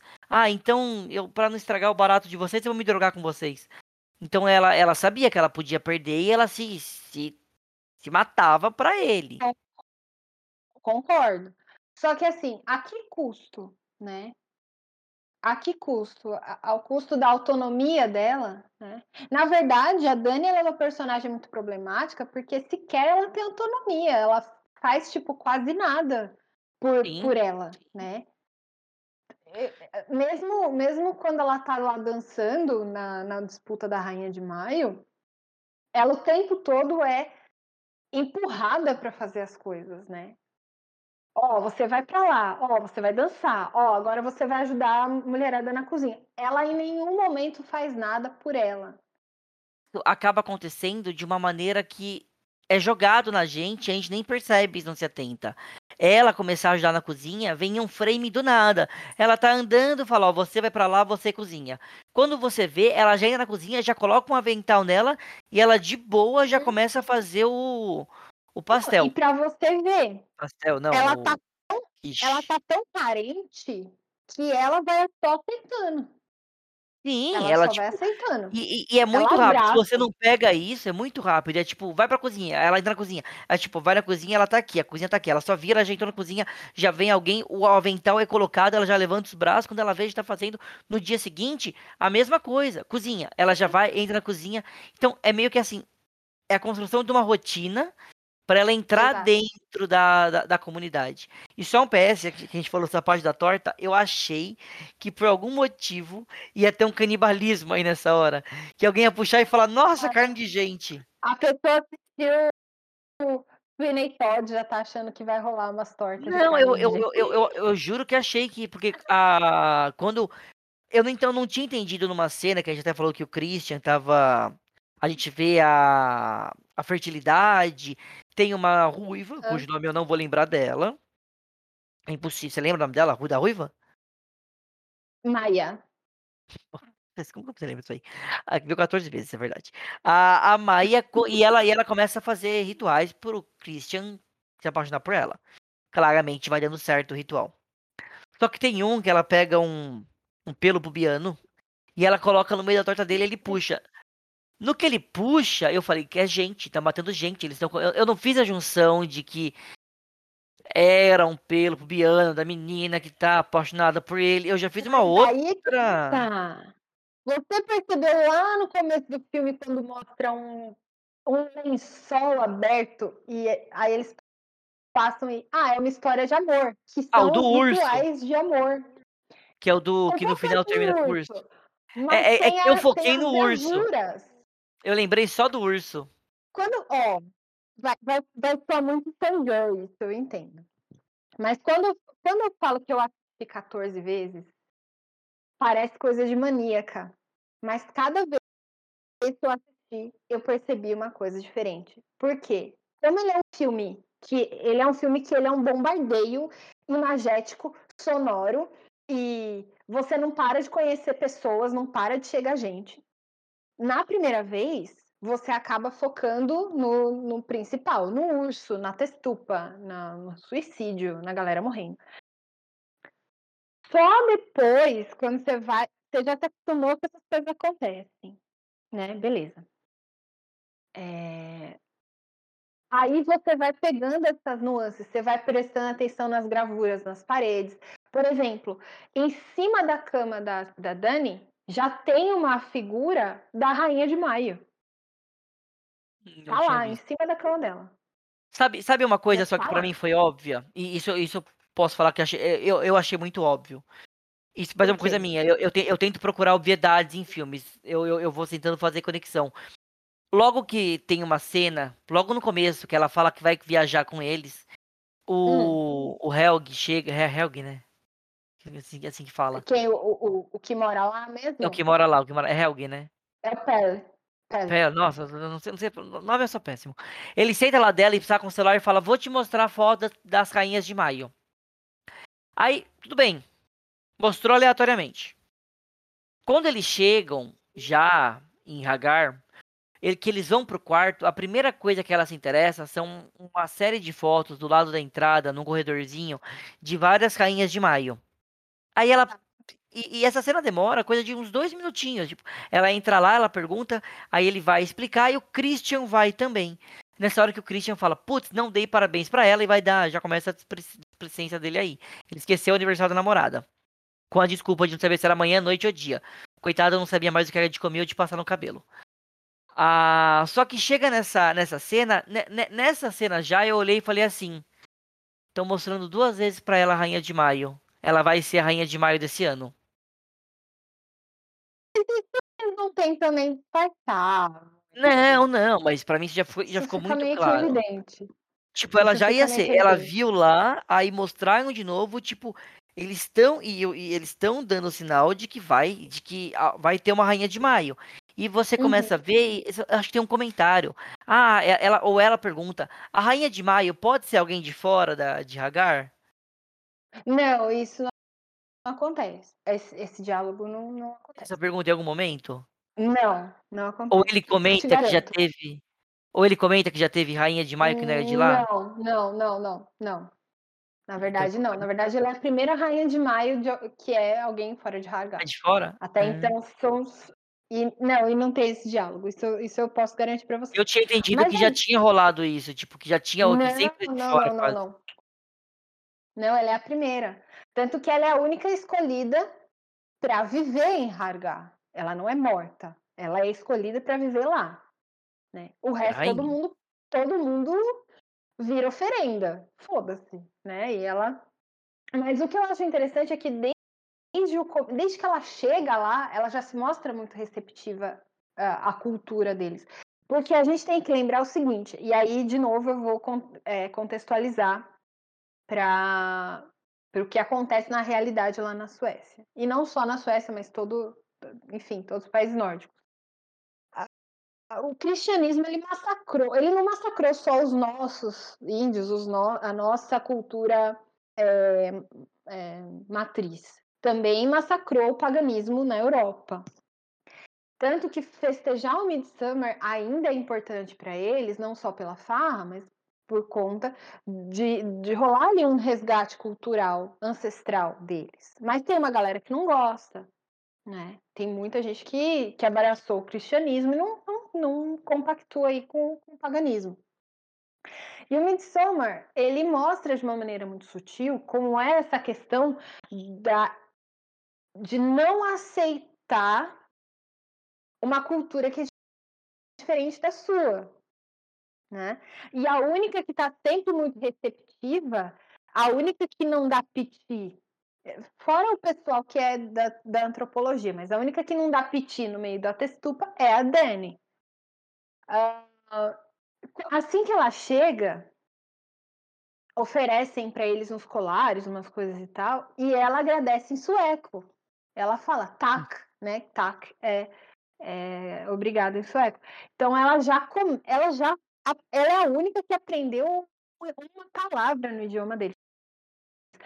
Então ela é muito receptiva, enquanto os outros ficam no estranhamento, mesmo aqueles que estão acostumados com outras culturas. A, a Connie e o a, e o Simon não tem nem não tem o que falar. Eles tipo eles são revoltosos na hora da testupa, eles começam a gritar e tal. E eu achei muito interessante a nacionalidade deles ser britânica, porque o grande alicerce, né, da fora a, a, em Roma, né, que é a, o berço da, da religião católica, mas o cristianismo é muito forte na Inglaterra também, né? E os dois personagens britânicos são os personagens que estão mais revoltosos com aquele costume, não sei o quê. Não, eles dão é... um xerique. A, a cena Nossa, é muito boa porque um fica sem eu som. Eu fico mais incomodada com o xerique deles. Com... Não, mas, é, é, mas eu acho que isso é proposital, porque eles tiram o som, não tem som Uhum. ambiente, é, você só ouve um, um, um, silêncio fulminante, você vê a velhinha que pula e ele dando, tipo, e você só consegue ouvir, e assim, e, e não foca nele. Tem, ó, tem, tem, frame dele, mas assim, foca do nada num, num, num, grupo aqui, aí num grupo lá, aí foca no. Na, na Dani, no Christian e no Josh. E você só fica ouvindo de fundo, parem, parem. Porque assim, e, e não é a primeira coisa que você vê, então você fica ouvindo assim, tudo isso acontecendo. E você não sabe que é eles ainda, a não ser que você reconheça pela voz ou dublagem, ou entenda que são eles, mas uhum. a primeiro momento você só ouve alguém gritando assim, parem, parem, vocês são loucos, você não é. sabe também de cima, de baixo, você não sabe se é de comer ou de passar no cabelo aquilo, você só sabe alguém, tipo, gritando, totalmente maluco, e quando mostra, vê que o cara tá aqui, que o, que o Simon tá, tipo... Louco. eu, a, a, atuação deles é maravilhosa, porque eles realmente estão transtornados, eles estão naquela. Só para situar quem está assistindo, a gente está falando de uma parte do filme que é um ritual chamado Leve. Leve, é a, é, é a cena para ver com a vovó. É essa. Chama Nossa, Atestupa. Tranquila. Atestupa é o nome que se dá a uma cadeia de morros e precipícios que existe de fato na Noruega, na Suécia e na Dinamarca. E reza a lenda que nesses lugares acontecia o suicídio de senis, o suicídio de pessoas velhas. Uh, e por N motivos, porque elas não queriam mais viver mesmo, estava tudo muito ruim e tal, dores, etc. E uma outra versão é que uh, eram pressionados pelas aldeias que eles viviam porque os recursos eram limitados, então eles deixavam os recursos, né, alimentação, para quem era mais jovem, que era mais velho, ia para o tal Atestupa. Inspirado nisso, Ari Aster transformou a Atestupa num ritual dentro do Midsummer, e que uh, é feito por um casal de velhos, então é uma mulher e um homem, né? Uh, e eles se jogam de um precipício, tanto a mulher quanto o cara se jogam do, do precipício nesse ritual chamado Atestupa. Eu vou contar para você que essa, essa foi a parte do filme que me conquistou.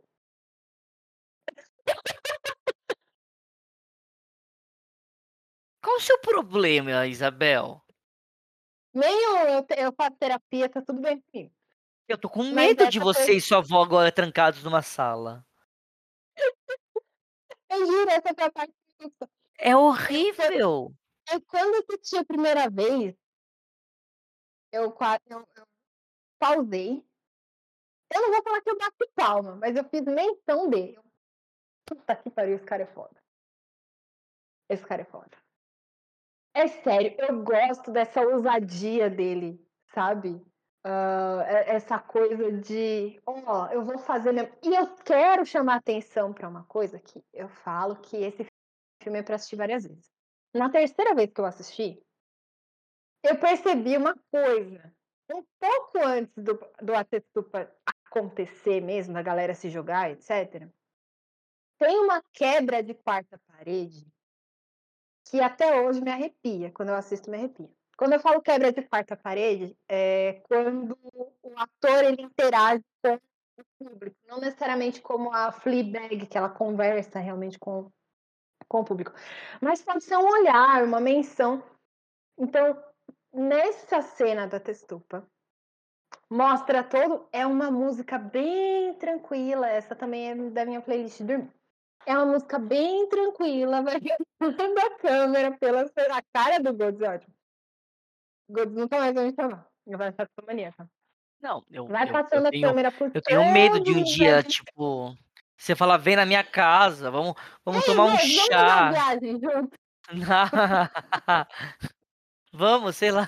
Vamos, vamos. Ela vai chegar e falar assim, Vamos. tipo, pensando Brasil, não, não, não dá pra falar assim Suécia, né? Mas Brasil, ela pode falar qual que é aquela que, que todo mundo vai no interior, que é cheio de pedra, tem nome de santo? É...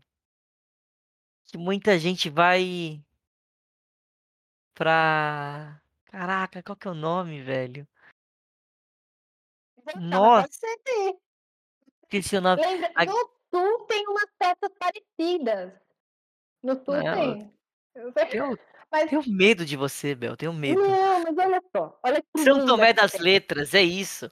São Você vai falar, vamos, Ai, vamos é pra coisa. Tem uma cena que. Então, ah, Muito obrigado, filme. Easy A Point. câmera, a câmera ela passa por todos os personagens lá, o povo de Hargar. Aí ela faz um plano aberto. Ou seja, ela filma toda a galera de costas. O precipício que a galera se joga tá lá no fundo. E tem um menino que ele tá no lado direito da tela. É sério, só de contar eu fico arrepiada. Ele olha pra câmera por uns 5 segundos. E ele olha pro precipício. Nessa cena, é sério, olha, parece que ele tá dizendo o seguinte, ó, presta atenção no que vai acontecer. Entendeu? É sério. É uma quebra de quarta parede lindíssima que acontece antes dessa cena. Isso só deixou a textupa mais interessante para mim. Eu só gostei mais dessa sequência depois disso. E é impressionante. Ele real, ele se não me engano, ele começa a cena olhando para o precipício, ele olha para o público, enfim, para a câmera, e ele olha de novo. Como você estiver falando, tipo, brother, vai dá um ligue na merda que vai dar.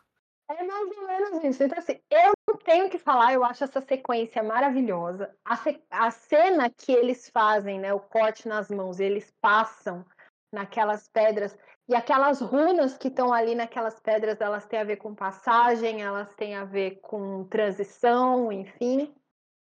É muito bonita também. Eu, eu, realmente não consigo. Assim, eu sei que tem um gore ali, eu sei que tem umas marretadas na cabeça. Não, a, ma a marretada foi o que menos me incomodou, para ser bem sincero. Dentre tudo que eles que, que, que, que é exposto, a marretada não me incomodou. Ah, não, também não. O pulo, o pulo, o pulo. O, pu o pulo. O pulo, eles caindo e estourando a cabeça. Essa foi, foi a cabeça rachada, pra mim foi a pior parte. E eu não tinha entendido. Eu, eu só fui entender mais pra frente, né? Que nesse momento a gente não sabe ainda que eles sentem um só. Então, quando o velho pula, ainda o velho. Porque assim, a velhinha pula primeiro, a velhinha pula e morre. Quando o velhinho pula, ele consegue fazer errado é o único trabalho que ele tinha para fazer no final de vida. Ele pula porque ela pula de cabeça, sábia sábia. Ela pulou de cabeça. É quase, ela, ela é quase um peixinho. Ele pula em pé, que nem um idiota. Ele pula assim. Óbvio que você não. Óbvio. Aí, nesse momento, a gente vê que é necessário fazer um tutorial do Atetupa. Tem que ensinar como é que se Oh, não, e ele caiu, e aí ele vai, cai daquele jeito, e ele começa a ficar sem ar, e a galera começa a fazer som gutual, gutual, gutual, gutual, sei lá. Gutural. Obrigado. Em volta dele. E começa esse som, tipo, animalesco. Eu falei, pronto. Os caras até é um, um ritual maluco. Tudo bem que já era é lindo. antes. É lindo. É muito bonito. Eu tenho é medo da sua avó. Ah, e aí vão e, e, e matam. Ó, aqui o, o Fábio Farro comenta. Ari Aster e sua fotografia. Amo aquela cena que giram 180 graus. Acertei? Durante a cena na estrada. Cara, eu quase vomitei nessa cena, juro por Deus, me deu labirintite. Cena é maravilhosa. A labirintite veio, eu comecei a ver tudo na minha frente. Fez Essa um. cena é maravilhosa. Que você, você entende que você está entrando num lugar que as coisas elas não vão ser como você imagina que elas vão ser. Isso é lindo. Isso é lindo. Nárnia. Como estragar Bom, o filme eu vou, propor, eu vou propor para você, pra gente o quê? Ir direto pra para dança da Rainha de Maio? Eu acho que de acontecimento seguinte, o mais importante é a dança. Porque a cena de sexo vem depois. Ah, tá. Eu achei que vinha antes. Eu não. Não, não vem depois. Porque, assim, só explicando: o filme vai acontecendo um monte de rituais. Tem um. Oh, a gente esqueceu do Ruben. Ah, o Ruben! O Ruben. O Rubão. É, é... Ruben é o, o resultado de um incesto. É, teoricamente, todos são irmãos lá e eles não podem procriar, não podem ter Sim. relações sexuais entre todos os irmãos da tribo. Quando, teoricamente, primos procriam, irmãos procriam, nasce sempre alguém com pro problemas é, físicos cognitivos. e mentais, cognitivos. Muito obrigado. E acontece e, e nasce com esse problema. E quem nasce com esse problema acaba se tornando o oráculo, o sábio, o... a mãe de Ná? Ele é escritura sagrada, assim, a Bíblia. E quem escreve é essa pessoa que ela tem essa, esse, né? Ele é atípico cognitivamente. E eles acreditam que exatamente essa, enfim, esse atraso cognitivo que faz com que ele esteja aberto para a fonte de sabedoria e divindade da, da tribo. E aí ele vai fazendo umas pinturas à mão e os sábios da, da, da aldeia, eles traduzem em runas, né? Tanto que um dos amigos lá, um dos turistas, ele morre exatamente porque ele está querendo pegar esse livro e tirar fotos e a galera não deixa. Tyrion imbecil. Outro que faz xixi na árvore ancestral, porque depois que eles pulam Essa cena é muito boa. Essa cena é muito é boa. ótimo, é ótimo. Assim, o Ari Aster, ele quis criar essa caricatura do americano eh, chucro, do americano que não... Que, que, por mais que ele tenha ensino superior, ele é um cara que ele é chucro, ele tá querendo que se foda e ele acha que ele é o dono de tudo da onde ele chega, né? Aí o Não primeiro tá errado, morrer, ele Tem muito americano que realmente é assim. O primeiro a morrer, ele morre porque ele faz xixi, então, nessa árvore, que é onde eles jogam as cinzas de quem pula na testupa. É, o Potter, eu amo aquele, aquele, é, é, aquele ator. Eu fiquei muito chateada na época que, ele, que saiu aquela, aquele filme do, do Black Mirror. Eu acho o Potter lindo. A galera achou legal ir até o Twitter do Harry Potter e falar que ele era feio e fazer um bullying pesado, tanto que ele saiu do Twitter na época. E eu, enfim, criei uma afeição muito grande por ele. E ele, ele interpreta tão bem que a gente fica com muito ódio do Mark. Então o Mark é o primeiro que vai embora porque ele mijou na árvore. E ele acha que tudo bem, inclusive, ele fica meio puto da galera fica puta dele mijar na árvore. Isso, Ba- Ba- Bandersnatch, que é o nome do É horrível o. Mirror. Pa- pa- particularmente, eu não. Eu gostei da mecânica, eu não gostei do filme, não. É legal lá da escolha, mas até isso chegou um momento que eu. ah, Não, e aí. E, e, e é tipo, não. Não era muito lógica as escolhas. Tipo, nada. Matou seu pai. Eu falei, cara. A, a minha primeira deu isso. Eu falei, caraca, não, não tinha um. Como eu cheguei até isso, velho? Não gostei, não gostei. Foi meio. Enfim, a segunda a morrer é Josh, né?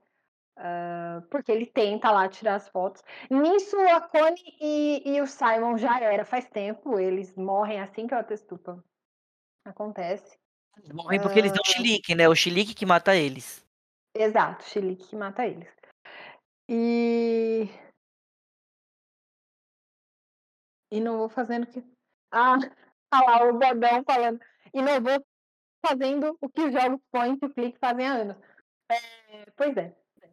Enfim. ah, e aí a gente vai para outra parte grandiosa do filme, que é a dança na qual escolhe a Rainha de Maio. Essa dança ela é inspirada numa dança que é realmente feita no Midsummer tradicional, no real, né? Mas não necessariamente é, é para escolher Rainha de Maio nem nada. A galera simplesmente só dança em volta daquele maypole, né? E, e nisso só tá o Christian vivo e a, e a Dani, o restante dos, dos turistas já era.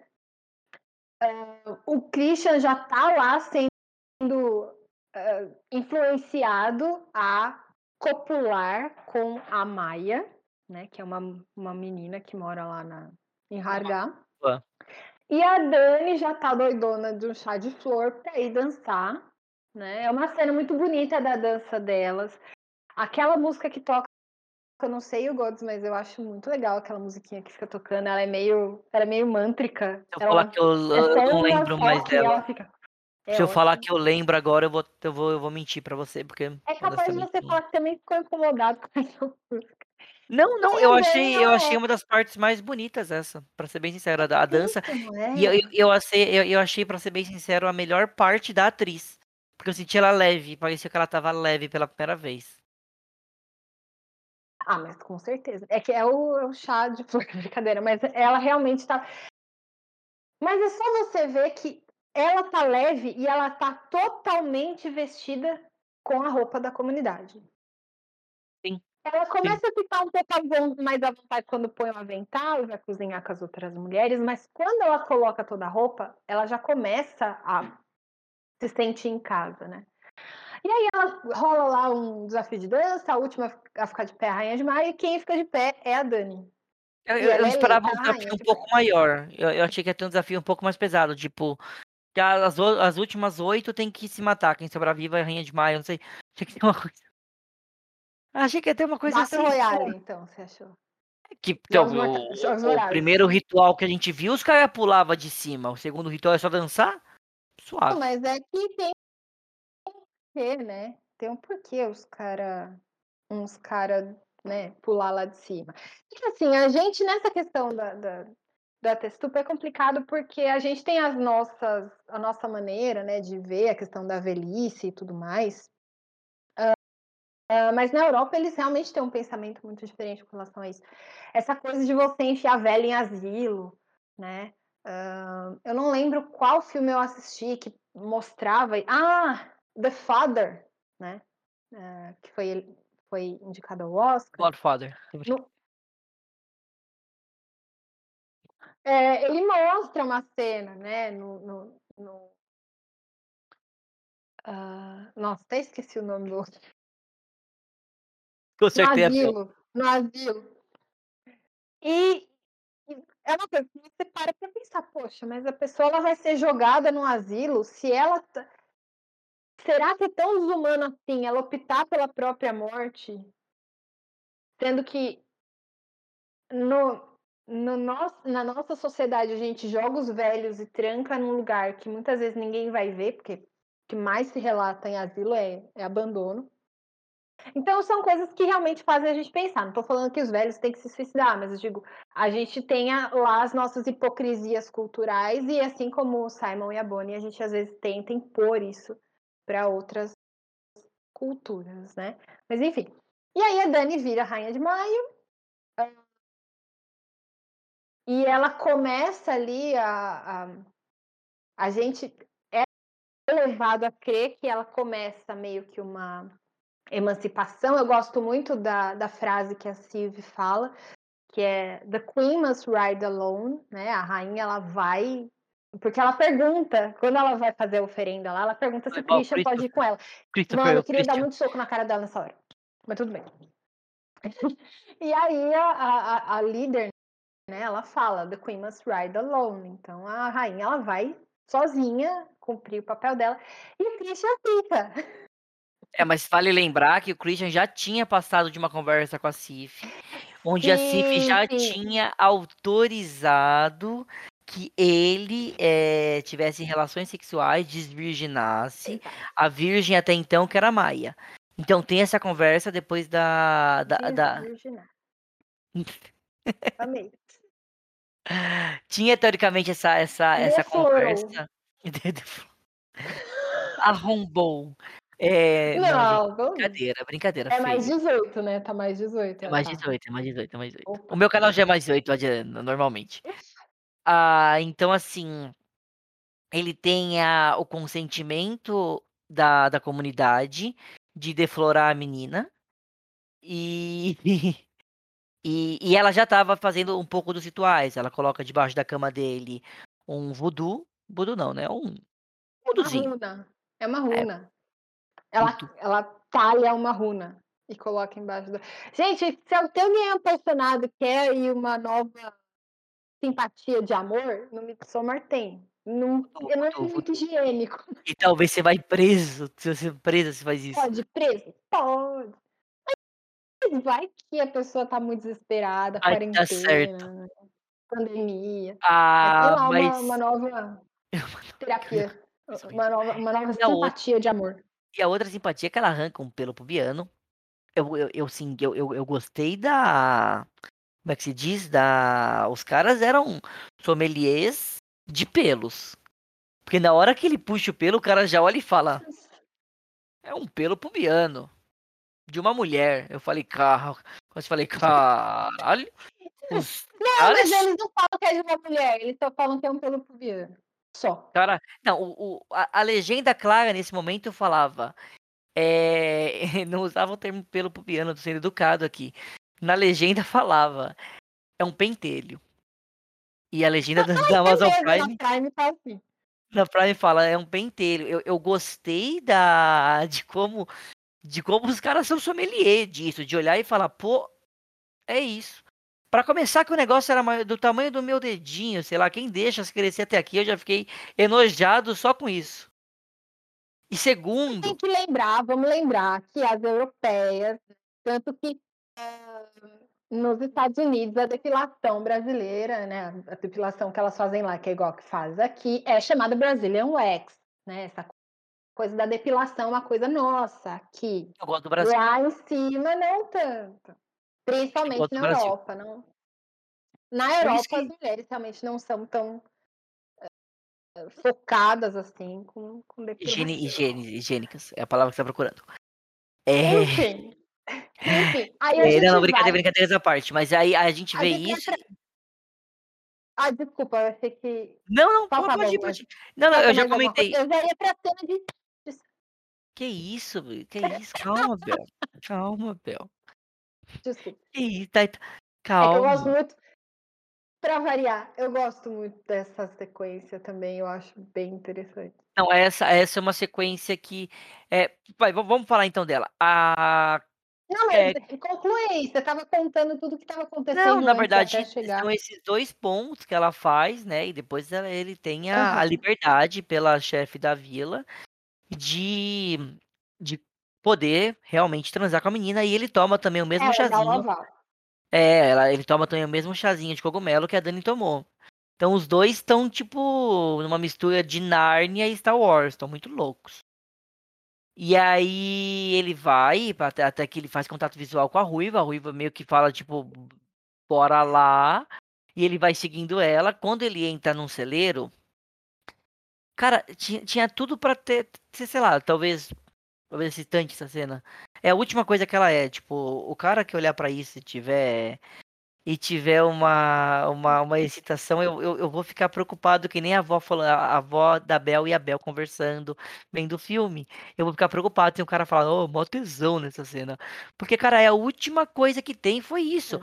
Você vê um uma fileira do quê? De umas 10 mulheres nuas de todas as idades, nova, média, velha. E teoricamente ele tem que fazer o ritual de sexo com a a a virgem, onde eles vão transar ela vai transar pela primeira vez. Ele vai, começa a transar numa única posição, sem beijo na boca, sem amor, sem nada, assim Certo, não tem nada.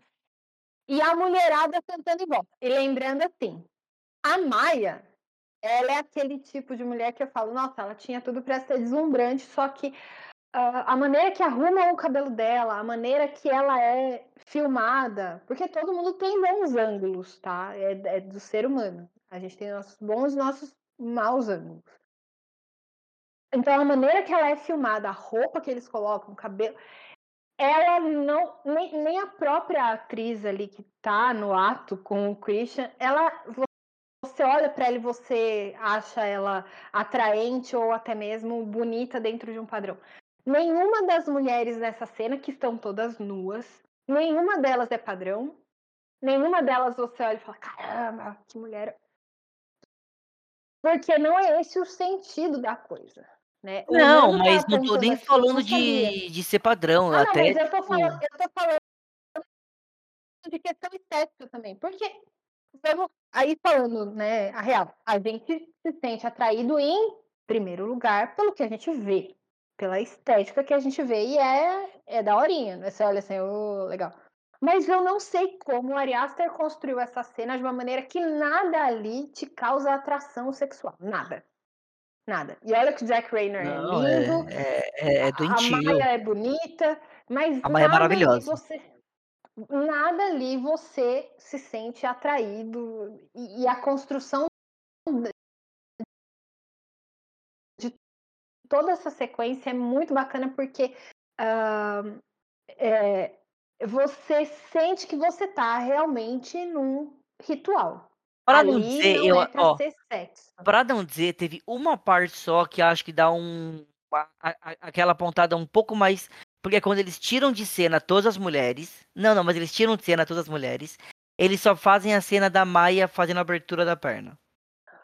É a única parte um pouco mais não, então, sensual. aquela cena é uma cena eu acho uma cena interessante, eu acho uma cena bonita, a fotografia dessa cena é muito É é legal, que eu falei, porque a é única que pode dar um "Opa", é essa, mas logo depois a cena já volta, você vê aquele tudo de gente. O Easy Pode falou um negócio aqui, eu acho que é "o", eu vou falar "o", se você for de outro pronome, me desculpa, hã, dá uma sensação meio de cumprir o protocolo. É isso mesmo. O Christian ele tá lá pra cumprir o protocolo, e a própria Maia tá lá meio que cumprindo o protocolo dela, que é, hã, ficar grávida, ela quer ter um filho. O Nando comentou uma coisa aqui muito legal É, essa parte, inclusive, da participação forte das mulheres lembra os rituais de voodoo de Nova Orleans. E eu achei isso massa demais, eu não sabia. Sabe Ah, que quando a gente beleza, fala de pode, então voodoo, que eu. me lembra? Sabe que brincadeira, voodoo em Nova Orleans, sabe que filme me lembra? É muito bizarro, mas me lembra A Princesa e o Sapo. A chave mestra. Achei que era a chave mestra. Não, Princesa e o Sapo, de, de- da- desenho da Disney. O vilãozinho é do esse. Ah, que absurdo. O vilão ele faz voodoo. É em Nova Orleans, tem Esse. todo o negócio da música, tem muito esse, essa cultura voodoo, cultura. Essa, essa parte voodoo mostra muito na, em Nova Orleans. Não, não sei dizer a fundo, mas lá é um, um berço do, do voodoo, é um berço. Não berço, mas tem essa parte falada lá, tem a parte da, da música, do blues. Quando me fala, eu lembro de A Chave Mestra, que é um filme sensacional. Eu amo muito A Chave Mestra. Você já assistiu Gods, A Chave Mestra? Ainda não. Gods, assim. Você vai pode escolher pra gostar. gente falar, mas você tá escolhendo o Esse quê? você Você vai escolhe só outros Não. filmes. Você pode escolher Não, filmes é que- legais. É que esse não, tem, não, mas é que esse não tem muito o que falar. Ele é só um filme muito bom. Ele tem um plot twist bem interessante, eu acho que você vai gostar. Mas é, realmente, assim, ah, essa cena, ela. Eu acho bonito. Ele é um filme muito musical. Quem gosta de música vai gostar muito de, de Midsommar, porque ele não só a trilha sonora do filme em si, a OST, né? Mas as músicas que, que elas cantam, tanto nesse ritual de sexo. E eu acho engraçado porque a gente tá tendo dois rituais de fertilidade Bel, Bel, Bel, acontecendo só volta, só fala de novo que que de deu uma travada. Só, só repete a frase ritual que você de travou. fertilidade, que é a concepção. Eu, Voltou. eu Agora travei, voltou. Fala de novo a frase. travei onde? Não, não, já voltou. É, Ah, é não, que sua eu tô internet comentando que a gente tá tendo. tá tá falhando sua tendo internet dois. agora bastante. Eita, Espera que você tá, fa- deixa tá eu ver falhando aqui onde eu tô bastantão. conectada. Putz. Tá dando uma, uma, uma- umas leves falhadas. dando uma travada. Tá um pouco, tá um Eu pouco. acho que agora vai Acho que melhorar. voltou. Acho que voltou, acho que voltou. Segue, segue, segue. Desculpa. Bem, a gente tá tendo dois. Não, obrigada por avisar. A gente tá tendo dois rituais de fertilidade acontecendo, só que de maneiras diferentes. A gente tá tendo o ritual da ali da, da concepção, né? Que é a Maia junto com o Christian copulando. E a gente tá tendo simultaneamente, e mostra no filme, um ritual que agradece a fertilidade do solo. Que é onde está a Dani e outras mulheres entoando cânticos. E olha só a presença feminina de novo. Nos dois rituais, a gente só vê mulheres no papel principal. Nós não vemos homens. O homem, ele tá lá, Cipó, ele tá cumprindo o protocolo. Ele só tá lá pra... Ó, a gente só precisa do teu esperma, cara. Isso é isso. De mais Tá. nada, a gente precisa de você. E dois pontos importantes, na verdade, três pontos importantes das duas cenas, tá? Dois da, do sexo carnal e dois da fertilidade ao Deus Sol, a vida. A, a, quando o Christian tá com a menina, acontece uma coisa também muito. Duas coisas também muito, muito peculiares.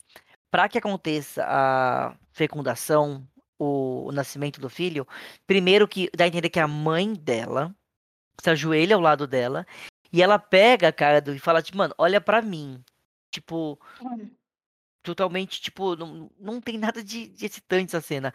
Enquanto isso, vai uma outra senhora na bunda dele e começa a forçar. Tipo, vai, filho, Ótimo, vai. É ótimo, daqui- porque assim, dá a impressão de que, meu bem, mas nem isso você tá fazendo direito, cara. É, nem- Vamos! Brother, mas Não. nem isso você consegue, você é um Hum. merda mesmo, hein, rapaz? Meu Deus do céu. E assim, e, e é muito doentio. Eu achei doentio o final. É, porque quando tudo acaba, a, pra, pra que o esperma entre nela, ela faz uma, uma coisa que é possível fazer na, na, na- vida real, digamos assim. É qualquer, qualquer mulher É normal, inclusive, mulheres que querem engravidar fazem isso. Exato, ela junta as duas pernas e meio que faz uma- um balanço pra, pra entrar e ela fala, tipo, é, é o que eu achei doente foi essa frase dela. Mamãe, já estou sentindo o bebê dentro de mim. Já estou sentindo ele nascendo, tipo algo assim, sabe? E você fica tipo, mano, que coisa. Ela fala que ela já consegue sentir que ela foi é, inseminada, digamos assim. Coisa horrível, cara. Que coisa horrível. Mas assim, E é só pra confirmar que o único papel dele lá é é o esperma. procriação, meu filho. Procria você tá aqui pra Exato. só. E nem isso você fez direito, porque a tiazinha ainda teve que ir lá e te ajudar. E em paralelo, quando a gente vê a Dani, a Dani quando ela tá dançando lá, ela claramente, aí é, por isso que eu falei, foi aí eu falei, a atriz é boa. Foi nessa cena. Porque claramente quando ela tá dançando, ela não tá dançando natural. Ela fica o tempo inteiro meio que copiando alguém. Então Uhum. ela olha pra alguém pra entender, é tipo, ela fala: "Ah, já entendi como é a dança, mas eu tô copiando de alguém. Eu tô copiando de alguém, eu tô aqui, ó. É assim que tem que fazer". Aí, exato. Aí lembra que eu falei sobre a questão da emancipação. Ela não se emancipa, ela tá lá só absorvendo uma coisa que ela tá sentindo que vai fazer, vai suprir ali uma carência emocional e, e- e psicológica dela. Bom, Meio que é na pra agradar os outros. enquanto na verdade eles ainda estavam lá copulando, a Dani ela vai procurar o Christian e apesar das, das moças, né, falarem pra ela, ó, não vai não, não vai não. Ela vai. E ela vê. Ela fica super mal, ela sai correndo, chorando. E essa é uma cena que eu acho muito bonita. Ah, eu brinco que, assim, sororidade, enquanto sentido literal, é essa cena na qual todas as mulheres da, de Hargar vão e se prostam igualzinho a Dani tá, chorando aos prantos, gritando. E elas gritam junto com ela, no mesmo ritmo. Até, até o choro do filme é musical e eu acho isso muito bonito. É, não, tô, não tô zoando. Ele é um filme que, assim, ele é muito artístico. Figuras, gravuras, desenhos, flores, os rituais.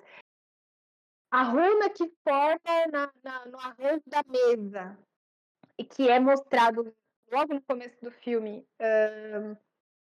num, numa câmera aérea, né? Então, tudo nesse filme é muito visual e muito sensorial, ele é muito auditivo. Então, até nessa cena que todas elas estão chorando junto com a Dani, que viu que o Christian estava lá transando com outra, é, até essa cena é absolutamente artística, é musical, porque chega um momento que a, uma das moças pega o rosto dela e meio que fala assim, ó, você quer chorar, então vamos todo mundo chorar igual.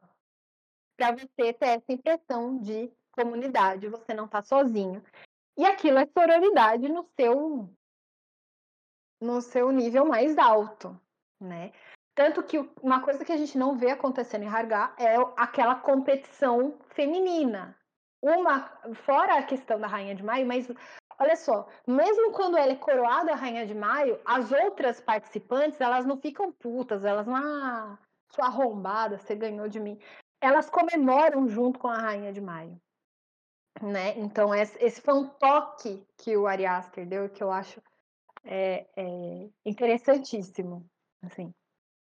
Concordo, concordo 200% e essa essa essa essa parte, né, eu foi uma das primeiras partes que eu entendi, acho que de primeira, sabe, que todo mundo estava sentindo o que ela estava sentindo. Primeiro eu achei que era um bando de lunática, mas aí eu me toquei que eu já estava achando disso o filme inteiro. Então Ah, não deixa de ser lunática. Deixa de ser. Mas assim, eh, eu eu eu eu eu percebi, eu falei: "Putz, ela tá ela tá virando uma delas". É aí que dá um corte na cena, aí a cena que você falou dele correndo, ele ele termina o sexo, aí acho que acho que passa a brisa de tudo que tá acontecendo, ele vê aquele bando de mulher, ele fica assustado. Talvez ele tenha até um uma humanidade que ele pensou que traiu a mulher dele. Aí ele sai correndo nu. Uma cena até que médio engraçado. Só que nisso que ele tá correndo É nu, engraçado. ele acaba pri primeiro tem coisa interessante que a gente vê, a gente vê a perna do Josh. No meio de um canteiro. Tem uma Uhum. perna. Se o cara não tá prestando atenção na na cena, talvez até se ele pisque, se ele espirre, ele não vai ver a perna do cara. Tem a perna do cara lá, então já sabe: "Putz, morreu". Aí ele entra num celeiro onde ele vê aquilo que você falou, o pulmão do mano tá Esse é aberto. o o, eh, o Blood Eagle, que o Kelvin aqui muito fofo. É, o Blood Eagle, a, a, a, a águia de sangue. Isso. Que aí a gente vê que, bom, a gente vê um corpo morto, é o único que a gente vai ver como realmente meio que morreu. Por mais que a gente sabe, a, a gente vê a pancada na cabeça do que o que o Josh leva, mas é corpo mesmo, a gente vê morto só o dele. E nisso aparece um dos anciões. Ah, uma coisa importante comentar que a gente não comentou, Bel. É separado em três. Três. É, uma idade. Três momentos da vida deles. Sim, sim, são três atos. E até os 30, se eu não me engano, eles são Ah, jovens. achei que eram os três atos do filme. Ah, tá. Não, é, não. Da, da vida. Da Da, da vida. vida dos, Acho que até os dos 30, e- habitantes. 30 ou 34 eles são jovens. Do 34 a 50 e pouco eles são. é, eles trabalham. E dos, dos, dos 54 aos 72 eles são idosos. Isso. Depois é ladeira No abaixo. meio, ah, Ou melhor, em penhasco torno abaixo. dos 24, 26 anos, eles fazem o que. Agora eu não vou lembrar, mas é o momento que eles fazem uma saída da, da, da vila. Então, eles saem da vila, vão estudar, vão fazer o que eles querem. Tem um nome, mas peço desculpas, eu não vou lembrar agora.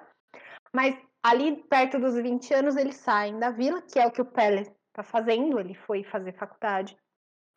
Em torno dos 30, eles voltam, começam a trabalhar na, na comunidade Lavoura. que é a idade adulta. E aí, dos 54 aos 72 é a, a velhice. E aos 72, aos 72 anos rola ali o, Penhasco. o atestupa, A o, o, o pulinho. o mergulhinho. Tchuru! Ou que nem o velho pula que nem um idiota. É, É...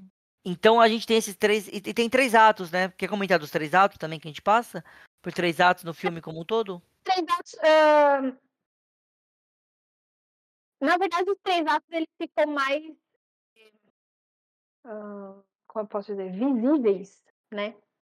No, no mural inicial, na verdade, não são três atos, eles são quatro atos. O primeiro é o inverno, que é a, a morte do- do- dos pais da, da Dani e tudo mais. O segundo ato é a chegada deles e quando eles têm contato com toda a cultura e tudo mais. O terceiro momento do filme é a Dani se tornando rainha de maio. E o último, né, que é completa o ciclo da coisa, que é o que a gente vai começar a comentar agora, que é quando ah, o Christian acaba virando um sacrifício também. né? Que tu, essa, essa parte que ele entra no, no galinheiro, é tipo um galinheiro ali, ah, e ele vê o Simon ah, no, no Blood Eagle, e, e ele vai meio que sacando, ó, a coisa é pior do que eu imaginava. Ah, eles jogam nele um pó, que pelo que eu entendi é um pó paralisante. E, e aí a gente já começa a se, a se, a se direcionar para o final do filme. O final do filme Ah. que leva cinco minutos. A partir daí tem mais tipo 5, 10 minutos de filme e acabou. O que, mano? Tem, tem uns 25 minutos mais ou menos. É longo. É bem Não. longo. Uh, é longuinho. É longuinho. Tudo porque isso? ela, juro, ela escolhe as oferendas, é preparada as oferendas, mostra eles levando pra dentro daquela casinha amarela. É, é, Casa Amarela, que teoricamente era proibido a entrada quando o Mark pergunta logo no começo. Então, o tempo todo mostra uma casinha amarela triangular. No Bariátrica, ele tem um negócio com triângulo, porque no Hereditário também a casinha da árvore que acontece o último ritualzinho lá. Sabe quem é tinha isso também? Harry triangular. Potter.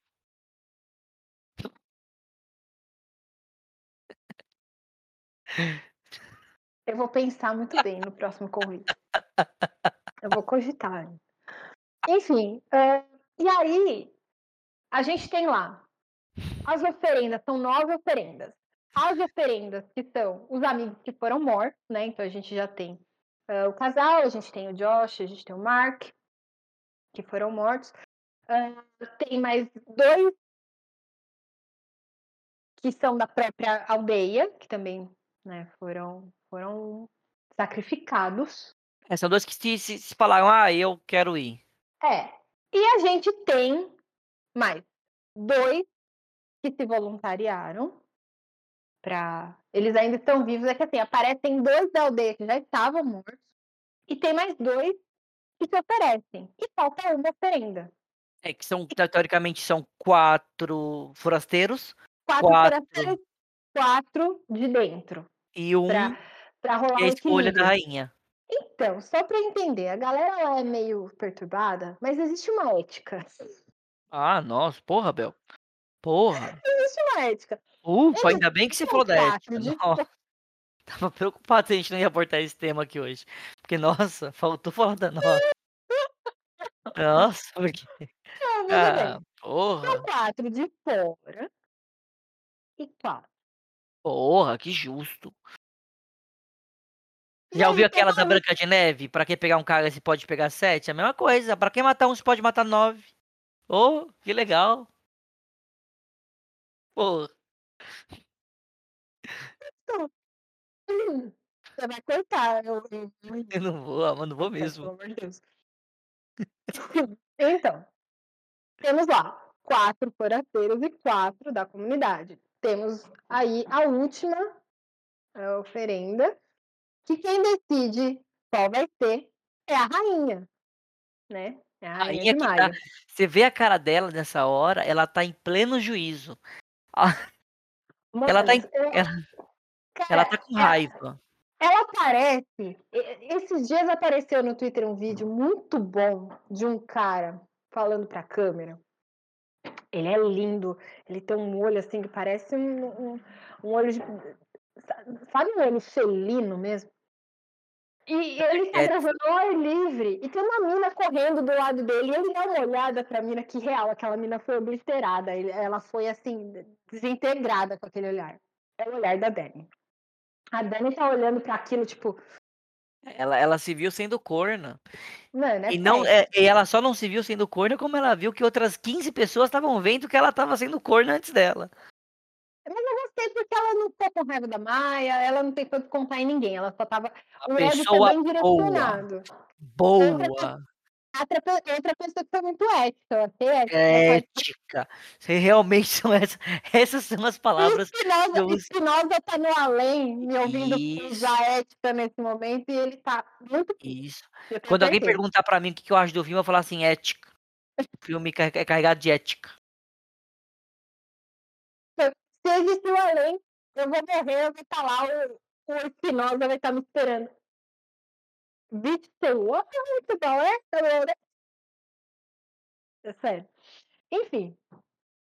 Uh, e aí, tem que escolher entre algumas opções lá.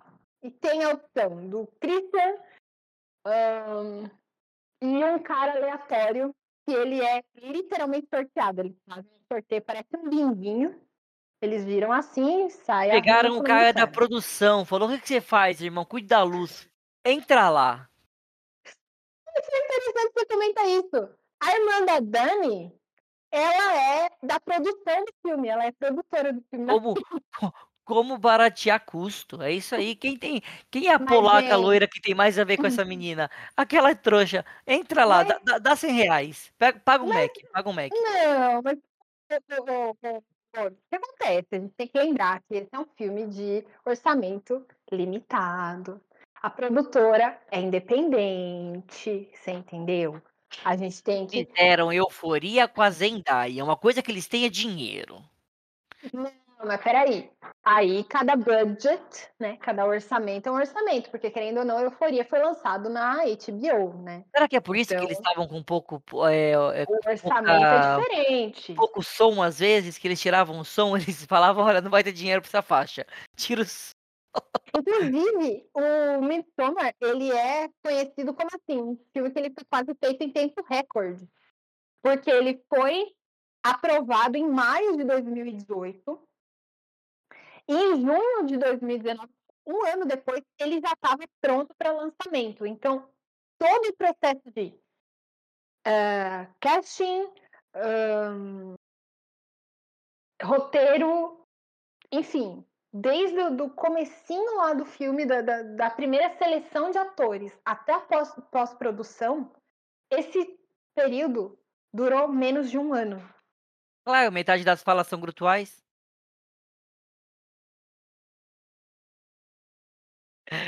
Então esse filme foi feito em tempo recorde. Então a gente já imagina que o orçamento também não devia ser lá grandes coisas. E o Ari Aster fez uma coisa incrível com o orçamento que ele tinha em mãos. Só Ó, tenho a dizer se você isso. pegar o filme, 30% é grutual, 30% é a Dani chorando, os outros 30% é silêncio e 10 é fala. Ué, mas qual filme não é assim? Quase todos os filmes são assim, tirando a parte do cultural, eu acho. Enfim, Mas E falando do aí- final. E aí ela tem que escolher quem vai ser a última oferenda. E é claro que ela escolhe Christian, né? Então, o Christian, ele é preparado. Eles pegam um, um urso, abrem o urso, evisceram todo o urso. E lá as criancinhas, tudo...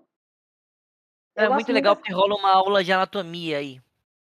É muito bacana. a criançada fica toda em volta do cara que tá tirando as vísceras do urso para colocar o Christian dentro. E a criançada tá se divertindo a beça. Ah, na verdade, o final acontece Quem não se diverte com uma boa des- deslaceração, hein? Quem? Ou É, nesse, nesse momento acontecem muitas coisas ao mesmo tempo. Porque quando a gente. A cinegrafia dessa parte é linda. Ah, a, a câmera ela começa num plano aberto do lado de fora, e aí a gente vê do lado ah, uma galera chorando, que provavelmente é a família, os entes queridos daqueles que vão ser sacrificados, né? Lógico, os que moram na aldeia, o restante a galera não tá nem aí. Ninguém vai chorar pelo Christian, nem a própria Dani. Ah, e aí, nesse plano aberto, ele vai fechando e a gente vai entrando nessa cabana que o, que o urso está sendo preparado. E a gente tem uma visão aérea do urso e o Christian deitado ali do lado. A próxima cena são todos os corpos sendo levados lá para dentro daquela casinha amarela, que finalmente a gente vê o que, que tem na casa amarela. É um Nada. monte de feno, várias runas desenhadas, principalmente a runa, e aqui eu vou. é, eu vou ter que colar, tá? Porque eu, eu sempre esqueço você não sabe de cor, você viu 14 vezes, não sabe de cor, que absurdo. Eu esqueci. Não te amo pra Tá. gravar depois, esse tamanho absurdo. Essa runa é uma runa que ela tem nove pontas ela significa herança e lar. Eu não vou saber falar o nome dessa runa, vocês me desculpem. Vocês me Tá. desculpem. Tenta, N- tenta. Jamais na Você vida. já não falou em sueco, não vai estar falando o nome da runa? Ó. ah, eu acho que é Othel. Othel que fala o nome dessa runa e ela significa herança ancestral, lar, enfim. E tem várias dessas runas espalhadas dentro dessa casa. As, as, ah, os sacrifícios, né, os, os- os corpos, eles são colocados nessa posição. Então, todo mundo que morreu lá ah, fica cada um, um em cada ponta dessa runa. Os que ainda estão vivos e serão queimados lá na casa, eles vão andando para dentro da casa e sentam onde eles têm que sentar. Ah, é legal falar que o corpo dos que já morreram é só o rosto, né? Porque o resto é tudo É palha. verdade. E é, é só o rosto, né? Na verdade, é só a pele do rosto que eles colocam e o resto é meio que um enchimento, né? Palha. E é, com palha, enfim, e cada um tá com uma vestimenta também. Eu acho muito legal que a vestimenta do Mark tem aquele chapéuzinho de bobo da corte, e ele realmente era o cara mais engraçadão ali do, do rolê. Tem um que tá cheio É. de galho saindo da boca das. Sim, sim, que inclusive esses dois que tem os galhos saindo da boca e que tem ah, frutas na, na, na barriga e tal, isso é, são pessoas que já morreram, tá? só para Como São as pessoas que eram, da, que eram da comunidade, que foram sacrifícios da comunidade, que não mostra no filme. Isso foi uma coisa que me incomodou um pouco. Ah, isso. Entendi. Porque eu queria saber como é que foi essa escolha, qual foi, qual foi o critério, qual foi a época. Sendo o filme foi assim: o cara passou na frente da Cif, tropeçou, ela falou burro, mata ele. Não, mas eu queria saber qual foi o critério de escolha desses dois, que eram de Hargar, para eles, inclusive, serem mortos antes. Eles nem não foram mortos ali durante, eles já foram mortos antes. O que eu queria pensei por um segundo? Eu pensei que eles poderiam ter praticado incesto. Por um segundo. Ah, não. não. Sei lá. Não, acho que não seria isso. Acho que isso não daria. Acho que isso não daria morte, não. Acho que não. Não Acho. sei. a parte. Enfim. E aí, o Christian, ele é colocado no centro da, da casinha, que é, na verdade, o ponto de de intersecção da, da, da runa. E aí, bota fogo na casinha. Lembrando que nós temos três pessoas que estão queimadas vivas lá dentro. Um tá paralisado, não consegue gritar, que é o Christian, ele só vai olhando as chamas tomando conta.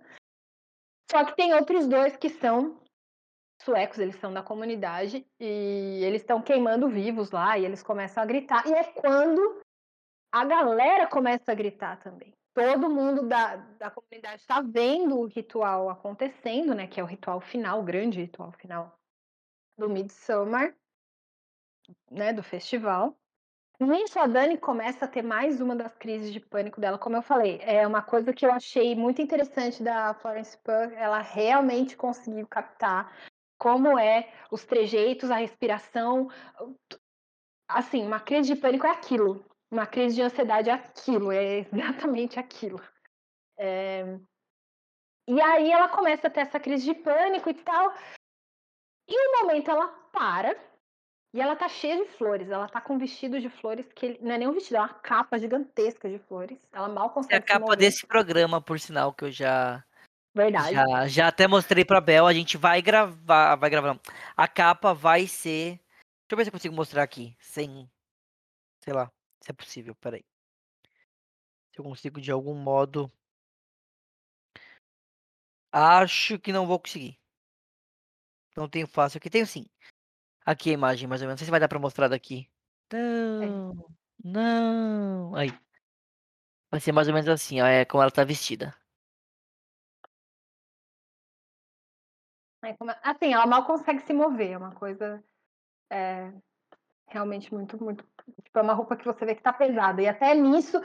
É, até isso é outro recurso ali do filme, porque ela tá carregando aquele peso e ela tá se sufocando com aquela crise de pânico. Só que em um determinado momento, ela para, ela olha para os lados, vê todo mundo sofrendo junto com quem está sendo queimado. Empatia, senso de comunidade, não estou sozinho. E aí termina com a cena clássica, que é já virou clássica direto, rola ali GIFs e por aí pela internet, que ela olhando para a casinha queimando e ela sorrindo, ela abre um baita de um sorriso, o filme termina. É, é o que eu falei, eu já li essa cena como uma, uma emancipação, um empoderamento, nossa lá, que girl power. Hoje, e assim, eu tenho algumas amigas que uh, foram, eram muito assíduas, elas realmente frequentavam, principalmente igrejas evangélicas, né, pentecostais, né, e elas me relatam muito sobre essas, esse senso que você tem de comunidade. Não estou sozinho, olha só, essa pessoa está aqui para mim, ela está sofrendo a minha dor.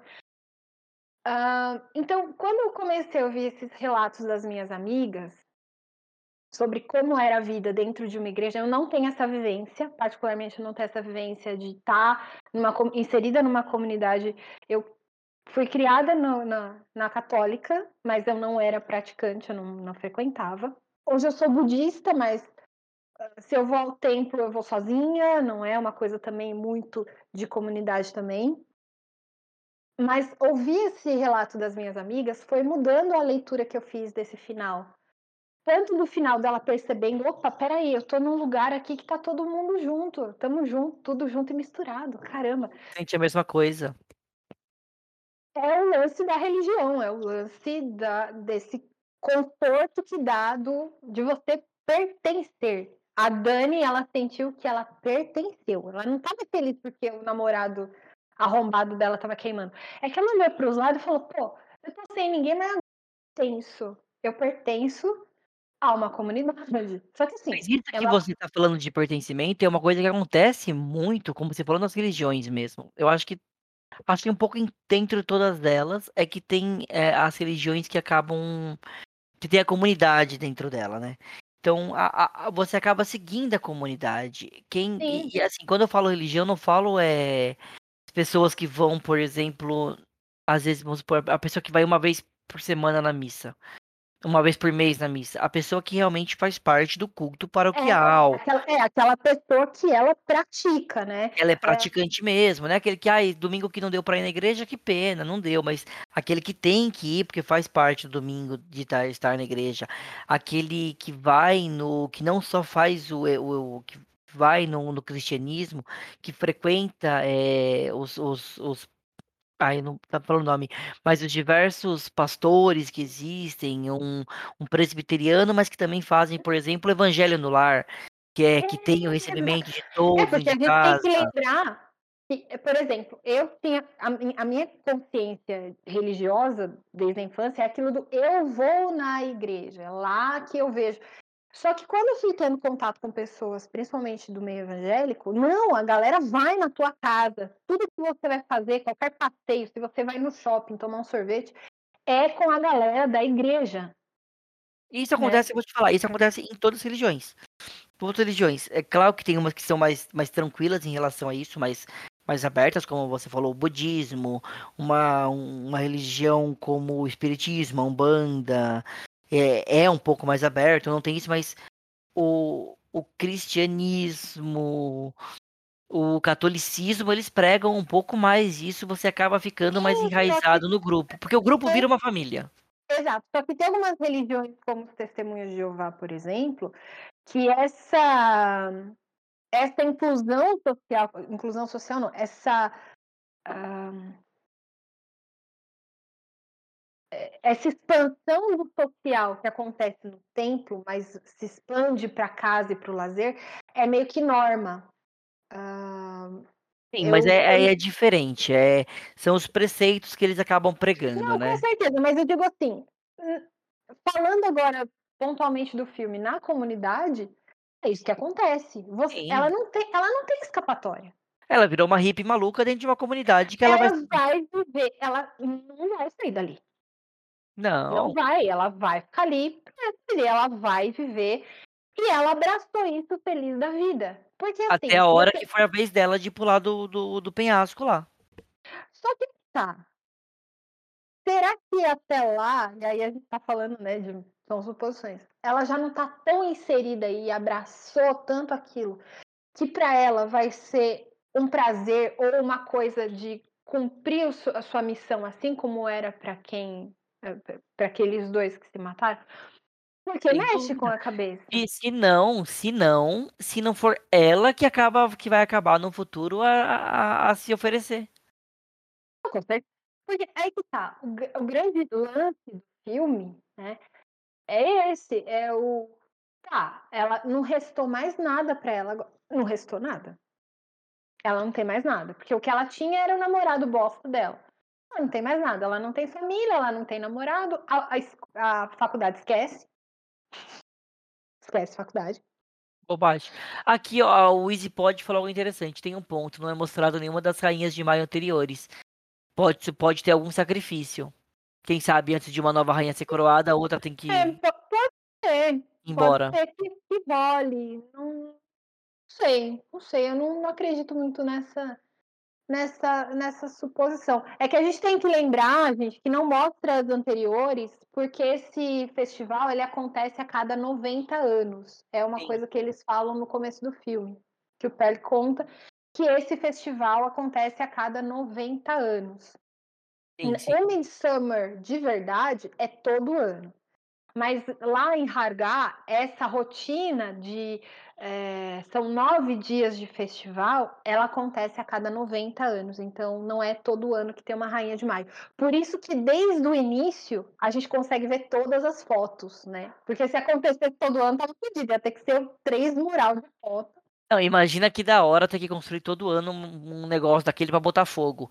No terceiro ano eu tava puto já, falando de novo com essa porra de celeiro. Puta merda, fazer tema mais ou menos, deixa a estrutura aí. Já ia falar assim, não pode fazer isso aqui de metal, pelo menos não pega fogo, cacete. Olha o trabalho disso aqui. Ia Aí já falava Não, mas assim esse festival ele acontece a cada 90 anos. Não, Então, e eu já as olhava e 90 falava assim: "Ó, eu me eu eu me ofereço, eu vou ter que montar essa merda pela quarta vez? Não, não me ofereço. Me deixa aí, me deixa aí. Tira ti tira esse Exato. idiota, me coloca no lugar, melhor, melhor, Por melhor". exemplo, se não fosse se não fosse sendo a cada 90, quando for, né, novo festival, a Dani já vai ter ido faz tempo, né, vai não Já vai vai ter pulado, já vai ter já vai pulado. ter pulado faz tempo. Então então é isso. Eu bom, não não é isso acabando o episódio, mas o filme acaba assim e essa foi a leitura que foi eh, pessoalmente, essa foi a minha leitura que foi mudando. A primeira vez que eu assisti "Nossa, lá ela tá dando risada, ah, tá feliz da vida". Aí depois eu fui entendendo melhor, eu fui ficando meio apavorada, eu: "Mano" Eu acho que, assim, esse é um dos "você poucos tá numa filmes cilada, minha filha". Esse é um dos poucos filmes que eu acho eu acho, minha opinião sincera, que não dá pra ver só uma vez. Eu só vi uma vez. Eu vi Não dá. anteontem Gente, eu tô anteontem falando, e tô dá. gravando aqui. Eu acho que, assim, é é um filme que você se você vê uma vez só, você não vai entender, porque, assim, eu terminei de ver a primeira, não é que eu terminei gostando ou não gostando, mas eu terminei de ver a primeira vez e eu tive que ler pra entender muitas coisas. Por exemplo, você sabe que ela tá num num rela relacionamento abusivo? Você percebe? Você percebe. Mas você percebe toda essa parte ritualística, você percebe tudo que acontece no final, você consegue interpretar o sorriso dela vendo uma vez? Não, não. Tem que ver muito mais vezes pra você conseguir ter a completude do entendimento de tudo que tá acontecendo ao longo do filme. Eu acho que Sim, eu 14 te vezes é exagerado. É, não, eu ia falar Uhum. agora, não precisa ser 14 vezes. Eu assisti 14 vezes, porque eu realmente fui eu fui, hã, quem não não me conhece de antes, eu sou artista plástica, então eu faço ilustração, eu faço pintura. Eu sou diretora de arte. Então o que que acontece? Eh o que que acontece? Tudo que tem um apelo visual, né, hã Esse filme tem. conversa muito comigo, porque é aquilo que eu faço, é aquilo que eu amo. Aí na primeira vez eu não consegui pegar essa essa parada toda. Eu me apaixonei pelo filme na primeira vez, mas eu tive que assistir algumas vezes pra entrar, pra pra Algumas, ter 14. Bobagem. Calma, pra ter essa imersão na parte, hã, visual, né, das ilustrações, das runas, das roupas, etcétera. Aquelas roupas elas não são roupas, hã, esse não é que é bem um erro, mas foi uma adaptação que o Ari Aster fez, aquelas roupas elas não são próprias das roupas dos suecos, elas são muito mais semelhantes às roupas que os ucranianos usam. Tem Sabia que tinha uma algo estranho. tem uma série da Globoplay, nacional maravilhosa que chama Desalma, Os normais. você consegue ver, as roupas são muito parecidas mesmo, né, e nessa série, apesar de ser nacional se passar no Brasil, conta a história de uma comunidade ucraniana. Hã, só que, falar. por exemplo, essa parte do som que eu falei pra você, eh, Golds, que olha só o choro delas é é um som tudo tem música, tudo é cantado, tudo é muito sonoro, eu fui pegando assistindo outras vezes. Aquela cena que eu falei que me arrepia, que é a quebra da 4ª parede, que é o menino olhando antes do Atastupa, Eu, eu por exemplo, não lembro dessa cena. Eu vi a criança fazendo isso, eu nem regi não não não não registrei. Mas eu fui pegar essa cena na qua terceira ou quarta vez que eu assisti. O que Porque o é que um eu filme pego muito fácil de filme, qualquer filme que eu vejo, o que eu pego muito fácil é a trilha, é a trilha. Uhum. Principalmente a ausência de a ausência de Sim, eu trilha percebi isso em você. isso é uma coisa que eu eu eu sempre pego muito eu fico muito interligado, por exemplo, assim, eu eu brinco de susto, que a gente falou no começo, eu levei susto. Porque eu sei eu eu sei categoricamente a hora que eu vou vou levar susto, ou do nada tem uma tá vindo uma trilha e para o som, você sabe que de terror tem trilha alta, parou, você vai vai vir um susto, ou vai tendo um gradual É, alto, né. sabe, vai ter ou ou ou tem um crescimento, ou ou tem esse crescimento, para, e vem o susto. Então ele Sim. sempre e e e eu sou muito apegado à música, música é uma coisa que sempre, tipo por exemplo, eu gosto muito de musical, adoro, por exemplo, La La Land é um filme que eu adorei, já vi umas 2, 3 vezes, você vai não vai gostar, mas tudo que é musical me me ô Não, eu gosto de musical, mas eu odiei La La eu odiei La La Land, que odiei. E assim, eu acho que são são são são a trilha me chama atenção, não tem como. A trilha e fotografia de filme. Esse filme, como a gente falou, ele tem acho que, sei lá, um Pantone primário branco, a cor branca. É branco, é branco, é branco. Branco. Quando, você, quando a gente vê a. Eu não vou saber falar o nome nunca, que é quando os velhos decidem pular da. Deixa aí, não vou repetir porque eu não vou conseguir. É, a gente vê que a montanha é uma montanha branca, o chão é um chão branco, as pessoas estão de branco, todos são brancos, Não, há é um de exceto. Exato, há muito de exceto três imigrantes. Desses três imigrantes, que são três negros, que não tem negro na vila. Que é como a Bel falou, a supremacia é, é a europeia. Então tem três negros e eles destoam. E desses três negros, um tá afastado de todo mundo, tá no último canto sozinho, com, junto com a Dani e com o Christian, enquanto os outros dois estão no meio desses brancos. No meio, gritando, fazendo escândalo, e não gostando do que eles estão vendo. Então, assim, é, é, é uma ca- característica muito bacana. Então, são duas coisas que eu pego muito em filme. Eu posso ver uma vez só que eu vou pegar. É a fotografia e a. Se eu não gostar da fotografia, é um dois. Agora, e outra coisa que eu pego muito é a ausência de cena. O que, que eu chamo de ausência de cena? É cenas longas onde, onde demora pra acontecer alguma coisa. Que tem muito em Midsommar. Nessa cena, por exemplo, que a gente vê deles pulando, cujo nome eu também não vou saber falar agora de novo, e a Bel acabou de falar. Essa cena, por exemplo, é uma cena que a gente demora, é uma cena demorada. Então eles olham pro nada, eles param, eles pensam, eles choram, eles se entrelaçam. Aí vem um, aí ele finge que pula, não pula e vai, ele pula. Aí grita, socorro, ah, agonia, pá, vem, pensa e olha, e vem pra lá, e vem pra cá, pá. Aí vem o outro, pula, não morre, vá, olha, grita, chora, nananana. Isso tudo demora meia hora.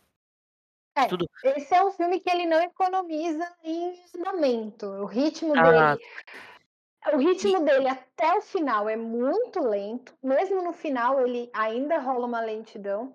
Só que qual que é o lance? O andamento dele, o andamento do ritmo é lento. Contudo, é um bombardeio visual. não, é, é, é, é o que eu falei. Eu, Esse eu, eu filme é um conversei. bombardeio visual. Piscou, perdeu. Exa o que eu falei com uma, com uma amiga. Vamos ver se você, você, você entende esse meu lado.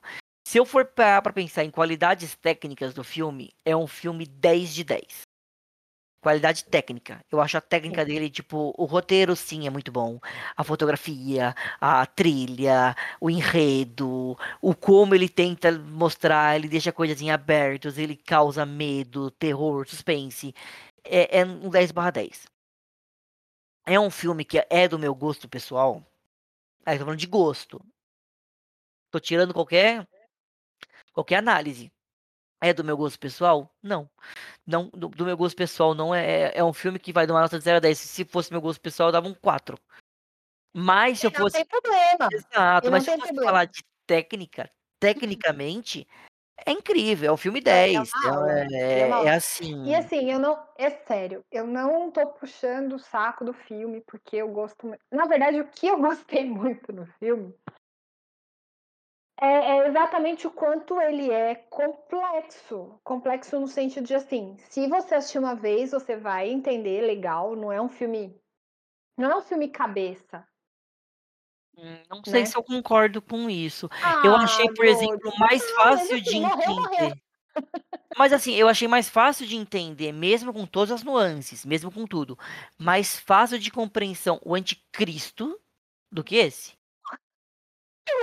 Cristo eu tive que assistir de novo, ler. E eu confesso pra você que pro nosso podcast eu li mais coisas.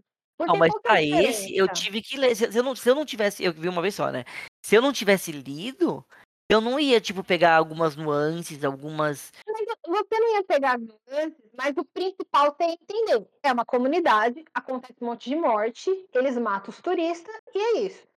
O anticristo. Isso aí é É... análise rala, né? É tipo. Não, tudo bem, mas assim. Eu tô pegando uma peneira, eu tô peneirando. Tem ouro, tem prata e tem Mas, carvão. Tá me caindo carvão. mas é que tá, Gods. O anticristo, por exemplo, né? ah, se você não, não, não lê, sinceramente, a pessoa vai passar por ele, vai terminar o filme e vai. Hã?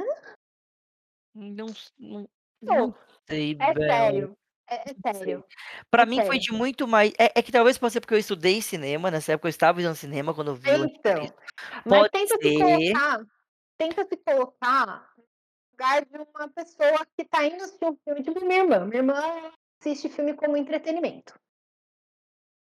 Eh, só, puramente. Ela tá pouco se fudendo em ler coisa depois. Ela vai pegar o Anticristo, algumas coisas eu acho que ela vai até entender, porque ela é uma pessoa estudada, nã-nã-nã. Mas entre os 2, Midsommar e Anticristo, o Midsommar vai ser o filme que vai que vai entretê-la, porque apesar de ter todo esse background que a gente comentou aqui hoje é basicamente, uma família morre no começo, eles viajam. Aí eles vão pra uma comunidade, um monte de coisa bizarra acontece. Coisa bizarra acontece em vários filmes de terror que você vai o Albergue, por exemplo, que tem produção do Tarantino e direção do Eli Roth, se não me engano, gosto muito dele. Ah, é mais ou menos isso, a galera viaja e começa a acontecer umas coisas estranhas. O que eu tô querendo dizer é que, assim, o Midsommar, ele é um filme que ele é mais explícito, o que tá acontecendo. O Anticristo, ele é muito metafórico. Hum, Ele tá tá, acontecendo entendi. aquilo que a gente tá vendo, mas o lance é você entender a metáfora. Se você não pegar a metáfora daquilo que tá rolando, a alegoria, onde onde o filme quer te levar, né. Tá, eu eu eu eu vou concordar com o que você falou, porque uma vez eu ouvi uma de um amigo muito boa. Eu falei pra ele, eu falei: "Ah, eu não entendo, eh, eu não entendo porque as pessoas têm dificuldade de leitura". Aí ele falou: "Óbvio, você é um cara que por hobby você lê Freud, então você não pode se comparar". Então eu Exatamente, tá, tá, eu exatamente. A eu gente é tem que real. fazer um a a gente tem que fazer um lance, hã e e aí eu não tô falando de uma maneira pejorativa. Eu estou falando de diferentes audiências. Tem gente que gosta de pesquisar sobre o filme que tá assistindo, mas tem gente que não gosta. E se eu pegar alguém que não gosta essa pessoa vai ter uma melhor assimilação de Midsommar do que de o que eu quero dizer, a experiência do A Midsommar experiência do não vai ser Midsommar prejudicada. vai ser mais agradável sobre o Anticristo. E olha só, a gente tá falando de 2 filmes a gente tá falando de 2 filmes que tratam de um tema que é o luto. São 2 mulheres em luto. 2 mulheres que estão passando por um período de luto e que têm, hã, crises de pânico, têm crises de ansiedade, né. Então olha só as similaridades ali que Uma morre e a outra mata o marido, namorado. É isso. E olha só, nos 2 filmes, ambos os cônjuges morrem pelo fogo. Tanto a Anticristo ele morre? Hã? Anticristo ele morre? Não lembro, já esqueci. É, ela morre. Ele queima Ah, ela numa ah, fogueira. não, sim, sim, sim. Ah, E tá, no ambos e ah, no tá. Midsommar só muda o Só muda o o papel, sexo, né. quem morre é o homem pelo fogo. Sim, sim. Mas então o que eu quero só que o que eu quero dizer é o seguinte, se você for sem saber nada, você vai ter uma experiência muito mais satisfatória com o Midsommar do que com o Anticristo. O Anticristo você vai ficar "Mas que essa mulherada subindo aí no final, de onde vier" eh, então é é nesse ponto que eu quero chegar. Hã vale a pena assistir Midsommar mais de uma vez? Pra caramba! É um filme lindíssimo, é um filme que se você é meio Psicoperdeu mesmo, se você tá prestando atenção na morte do Atestupa e impressiona mesmo o o o horror gráfico ali, você tá perdendo de ver o cromatismo que você falou, dessas cores super saturadas, você tá perdendo de ver as runas no no na roupa da galera. Você tá perdendo de ver as gravuras que estão no entorno. Então, assim, hã, é um filme que eu recomendo assistir várias vezes. Pra Concordo, você concordo. pegar pra você pegar a parte técnica que é riquíssima. Mas quem assistir uma vez também não vai perder tantas coisas, não tem muito o que tirar, né, o que extrair desse filme. Pra você ver só, a gente fa tá falando do Anticristo, que é um filme que o Von Trier ele criou uma alegoria animal, uma uma metáfora de animais pra representar o luto. Né, que são os 3 mendigos lá. Hã, então eu eu vejo ali que a assimilação ela é bem diferente, porque são linguagens cinematográficas e de enredo também bastante diferentes. O Kelvin aqui falou do Mãe, né? Mãe que eu não vi ainda, acredita? Nunca vi Mãe. A Mãe, eu interpretei de uma forma completamente Tenho, eu diferente. tenho muita vontade de ver, eu nunca parei pra ver. E são com atores que eu gosto, eu sei que o enredo é bom. O final já falaram pra mim que é explode a mente. Eu já eu fiquei com vontade de ver Mãe, mas Netflix. Tem na Netflix, chegou na Netflix faz pouco tempo. recentemente. Olha só, o Aronofsky, que é o, o diretor da, do Mãe, ele tem a explicação dele, que é meio que a explicação oficial. Quando eu assisti, a minha, a minha interpretação foi completamente diferente da explicação dele. Tá errado? Igual, o Ari Aster, ele, ele, o Ari Aster, Robert Eggers, todos esses diretores, eles fazem parte aí de um de um grupo seita que eu acho de um grupo que eu acho interessante, pode até ser. De um grupo que eu acho interessante, que são os cineastas que eles falam assim, ó, não tem certo ou errado, o que, que você entendeu? Então é isso aí, se vira. É que nem a gente falou, a minha interpretação do, do anticristo. Né? Então, O Von Trier ele é um cara que ele já gosta mais de direcionar. Ele quer que a gente entenda o que ele quer que a gente entenda. E o Mãe, ele, ele não sei porquê, eu tive uma interpretação depois que eu fui entender que é uma alegoria religiosa do Gênesis. Eu, mano, mas eu não entendi dessa forma, não. Eu achava que era outra coisa totalmente diferente. Eu acho isso interessante, eu acho legal a gente abrir para várias interpretações e tal. Só que o Midsommar, ele, a riqueza dele tá na. ah, nossa, eu falei que era. Ah, não. É, foi o Kevin que falou que o EasyPod comentou logo abaixo. Pode, ele falou que ele gosta de mãe. É. ah, o, o grande chamariz do Midsommar não é. A frase ficou até estranha. O Easypod falou que ele gosta de mãe. Pega isso fora do contexto. Fraud Intensify. É, o, grande, o grande lance do, do, do Midsommar não é o plot twist, não é o. Até mesmo o enredo, o grande lance é como a história está sendo contada pra gente. E as bizarrices que acontece, que é sensacional e que, assim, vamos pensar num diretor quase que estreante, segundo longa-metragem do Ari Aster, ele mete dois velhos pulando de um penhasco. Eu acho isso fabuloso. Você peitar um público, né, chato como é o de cinema, fazendo isso no seu segundo longa-metragem, você podia estar arruinando tua carreira. Então, assim, o lance de você assistir o Midsommar mais de uma, mais de uma vez é para você pegar o que realmente é interessante nele, que são essas nuances e essas ilustrações. nananã. Precisa assistir de novo se não quiser também. E a gente também não falou, mas se você for reparar, o começo, o filme inteiro tá descrito no mural que inicia o filme. E isso, isso eu só Exatamente. percebi porque eu li, tá, gente? Não, como eu falei, eu vi uma vez só. Mas o mural inteiro mostra o que vai acontecer no filme. As cenas específicas estão no mural. Então, é, isso é muito interessante. E quando eu vi o mural, eu só caguei pra ele, eu nem entendi. Eu gosto disso porque deixa um ar de fábula no filme. Ah, não, não parece. Como eu posso dizer? Pra mim, quando eu olho aquele mural, eu, ah, alguém vai me contar uma história, uma fábula. Não é algo que realmente aconteceu. É assim, eu estou te contando uma história. Né? Porque você tá vendo que ela tem início, meio e fim. Enfim. E eu sou apaixonada por esse mural inicial. Exato. Ah, e só uma, uma coisa que eu pensei agora. Sabe o filho que pode nascer do Christian com a Maia? Ele nunca Uhum. vai ver o festival. Tadinho. Pois é. Não vai mesmo É um festival. naquele dia e ele viver É um 72 festival para pessoas seletas. é, ele não vive tadinho dele, nem devia viver, então. Vai perder o melhor do, do grupinho? Ah, mas ah, o EasyPod que comentou que ele percebeu isso logo de cara, ele pensou nisso, então tá mostrando uma história, aí depois eu voltei e vi que era bem essa parte.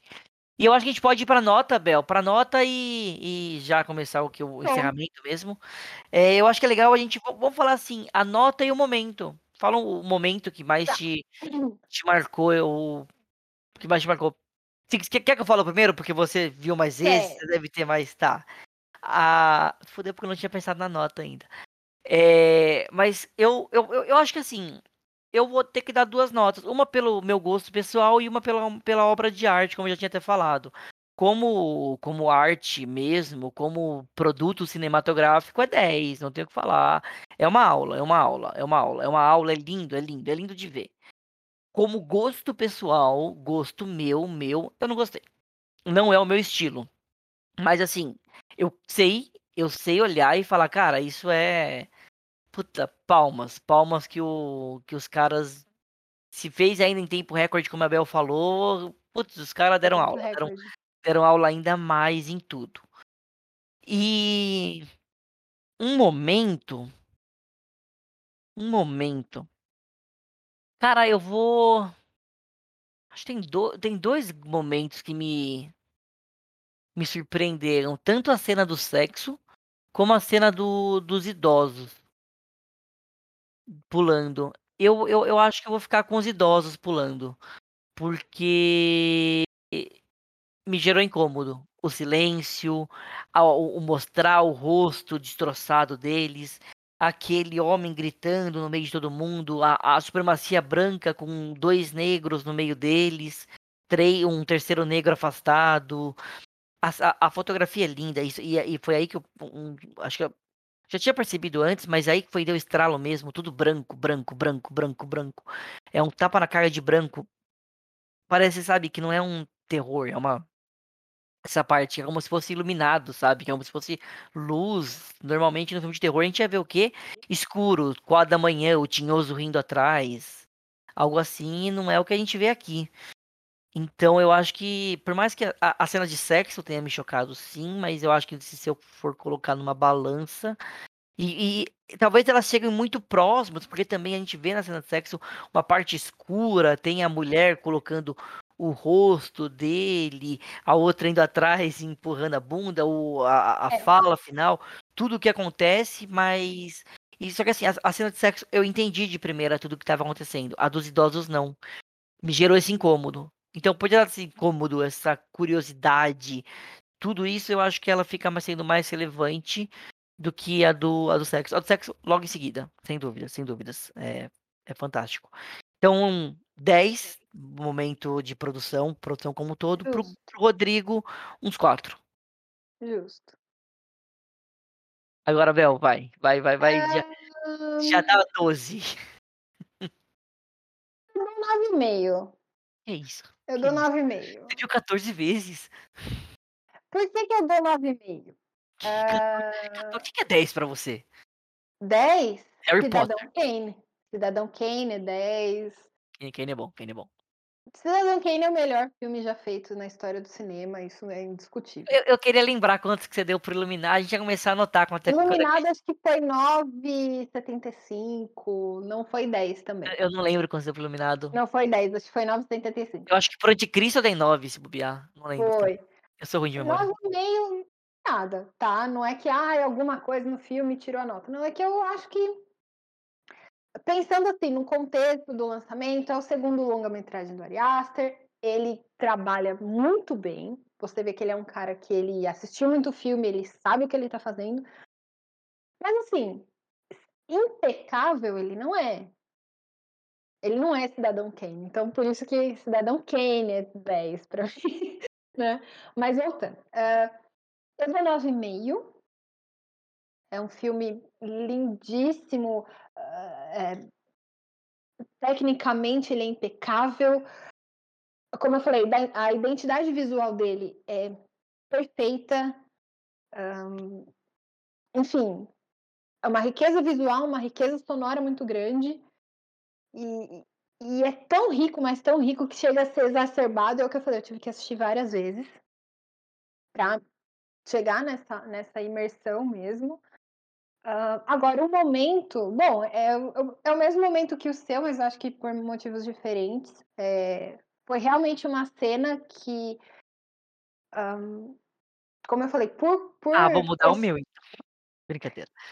Por costume, eu achei que ele não fosse mostrar, eu achei que ele fosse mascarar uh, a cena da testupa, né, que é o, o suicídio dos, dos idosos. E quando eu vi que ele mostrou, eu, eu juro para vocês, a minha o meu, eu, eu lembro que eu estava assistindo em casa, Midsommar eu assisti em casa, e uma vez eu. Hã? Com a avó. avó. eu assisti em casa e depois eu assisti uma vez na, na- no cinema, num festival. Mas a primeira vez foi em casa. E quando eu assisti essa cena, eu lembro que eu levantei e eu. Mano, olha isso. Olha, eu fiquei. Assim, eu fiquei abismada com essa cena. E depois que eu fui assistindo outras vezes eu fui pegando, né, esse detalhe da, da quebra da quarta parede que acontece. As runas que estão lá nas lápides, né? na- que- enfim, é um simbolismo tão grande, técnico e cultural e visual em uma sequência que eu fico triste que essa sequência ela seja ofuscada pelo choque de ver duas pessoas se suicidando, aquele sangue todo. Porque ela é muito mais do que isso. Aquela cor muito saturada, como você comentou, branco, tudo muito branco, até o cinza é branco, tudo lá é branco, né? Tudo, tudo. É, tudo lembra. Então essa cena pra mim foi a cena que assim o Ari Aster ele peitou a situação, falou beleza, eu sou jovem, esse é meu segundo filme, mas eu vou mostrar sim dois idosos se matando e não de uma maneira vulgar, né?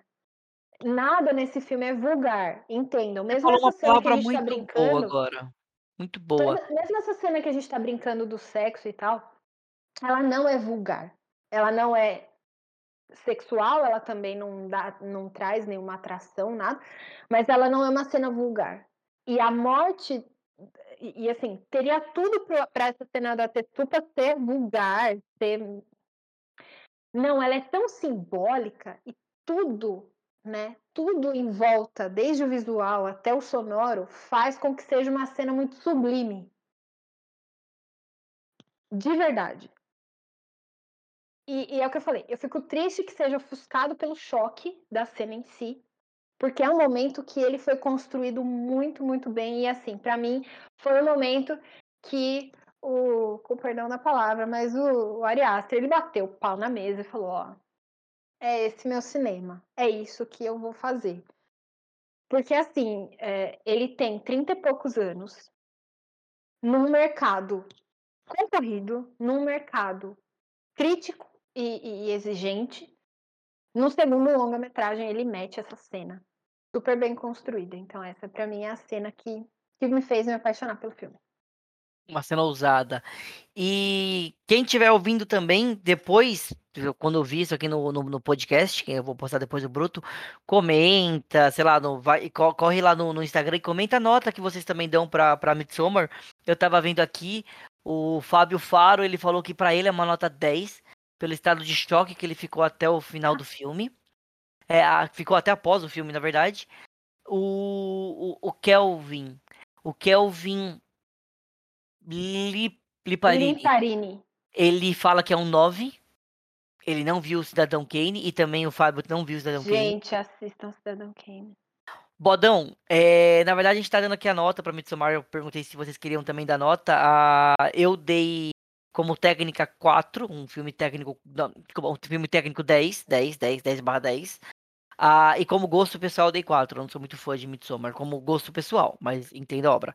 E a Bel deu 9,5. Nove e meio. Deu 9,5 porque é rebelde sem causa. Não, eu, eu, eu dei os meus motivos. Gente, Cidadão Kane tá no HBO Max. Quem assinou HBO Max, tá lá, Cidadão Kane. Assistam Cidadão Kane. Se eu não me engano, também tá no Telecine. Muito bom. O quê? Bodão, eu dou nota.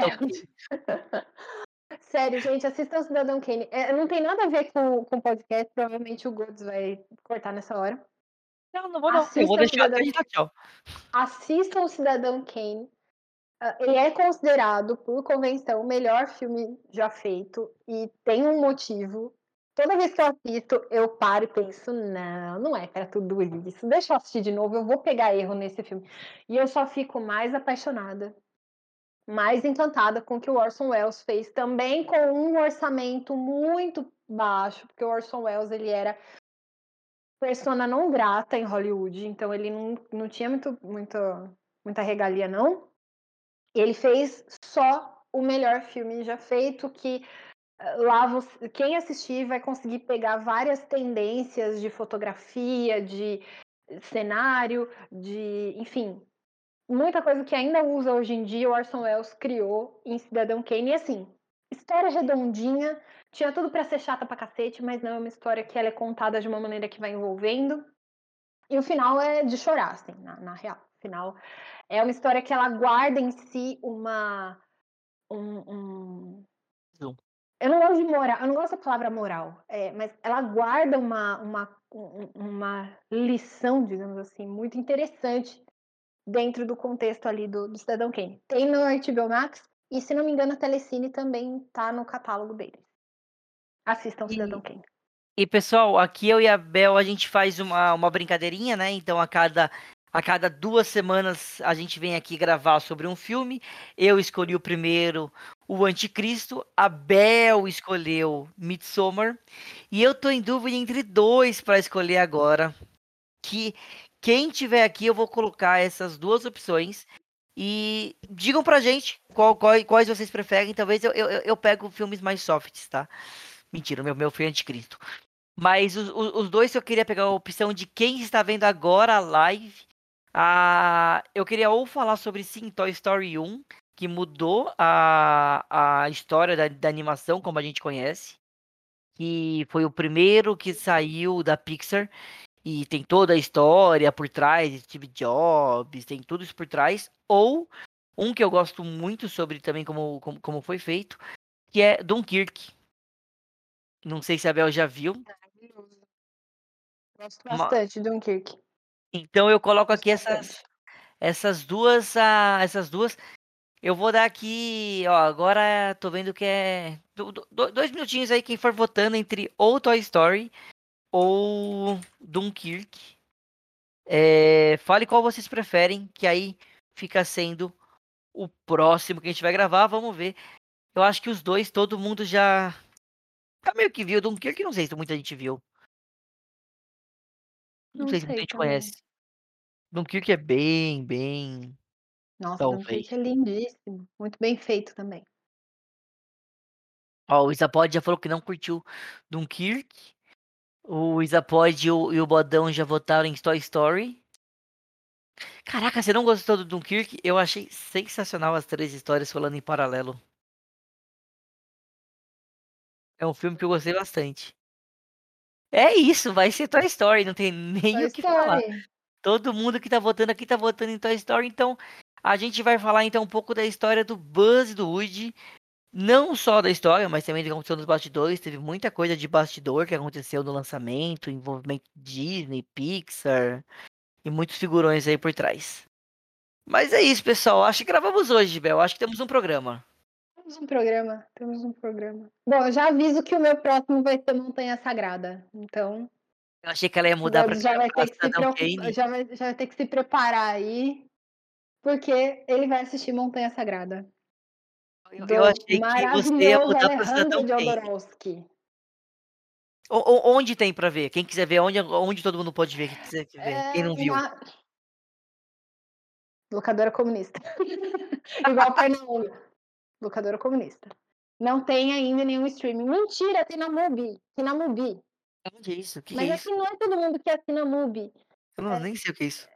É uma plataforma de streaming que ela trabalha mais com cinema estrangeiro, cinema arte, etc. Mas tem na MUBI. Geralmente a MUBI dá sete dias grátis. É... Lá tem Montanha Sagrada.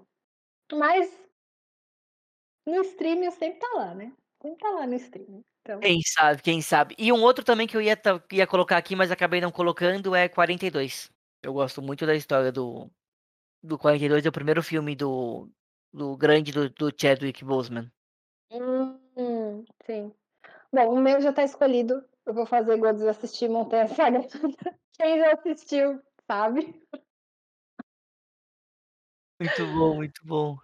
Eu, eu tô muito curiosa pra saber o que ele vai dizer sobre Montanha Sagrada. Eu não tenho nem noção do que é. Não tenho nem noção do que é. Quem, quem curte quadrinhos tá, deve já estar tá familiarizado com Alejandro Jodorowsky, porque ele, ele trabalhou, enfim, fez muitos roteiros, tá? Mas A Montanha Sagrada é até hoje um dos filmes, assim, mais é nível Midsommar de polêmico e perturbador e Você não consegue passar algo leve, mano. Não consigo. É de 73? Nossa, eu vou sofrer. 73. Tô sentindo que eu vou sofrer. E semana que vem também, pessoal, terça-feira, aqui, é 8h30 também, eu vou gravar sobre, sobre uma série. Semana que vem será sobre a primeira temporada de Modern Family. Por quê? Porque eu amo. Não tem comentário além disso, além É de. eu quero. Porque eu amo, porque eu amo. Vou gravar. É uma das melhores séries de comédias que eu já vi. Eu acho que Modern Family. Claro, tem outras tão boas quanto. Tem, por exemplo, The Office. Tem. É... Não, Big Bang Theory é, é fraca. Two of Men é fraca. My Friends, How I Met Your Mother. Mas eu quero começar por Modern Family. Por quê? Porque sim. Porque é a única série que, que o final, o final, o final, o final, eu chorei. Então. Então é isso. Então vou, vou parando por aqui. Obrigado a todo mundo que acompanhou. Até o próximo. Ficou grande pra cacete de novo. Abraço. Isso ficou maior. Obrigada a todo mundo que apareceu. Vocês são lindas. Até o próximo. Não esquece de dar o follow, hein, pessoal. Verdade. Dá o follow em mim, dá o follow na Bel. Ai, Renan, maravilhoso, Renan, lindo. Maravilhoso. You're breathtaking. E obrigada por ter ficado, Renan. Renan é parceiro demais. Quem quiser também tô colocando aqui, ó, o link do podcast, o link do Telegram e o link do meu Instagram e Twitter. Então quem quiser colar e assista Midsommar pra Bel ficar feliz, gente. A cada pessoa que é Midsommar, ela ganha dois reais da A42. Quem me dera. Quem me dera. Mas Um é isso. Abraço. Tchau, tchau, pessoal. Obrigado.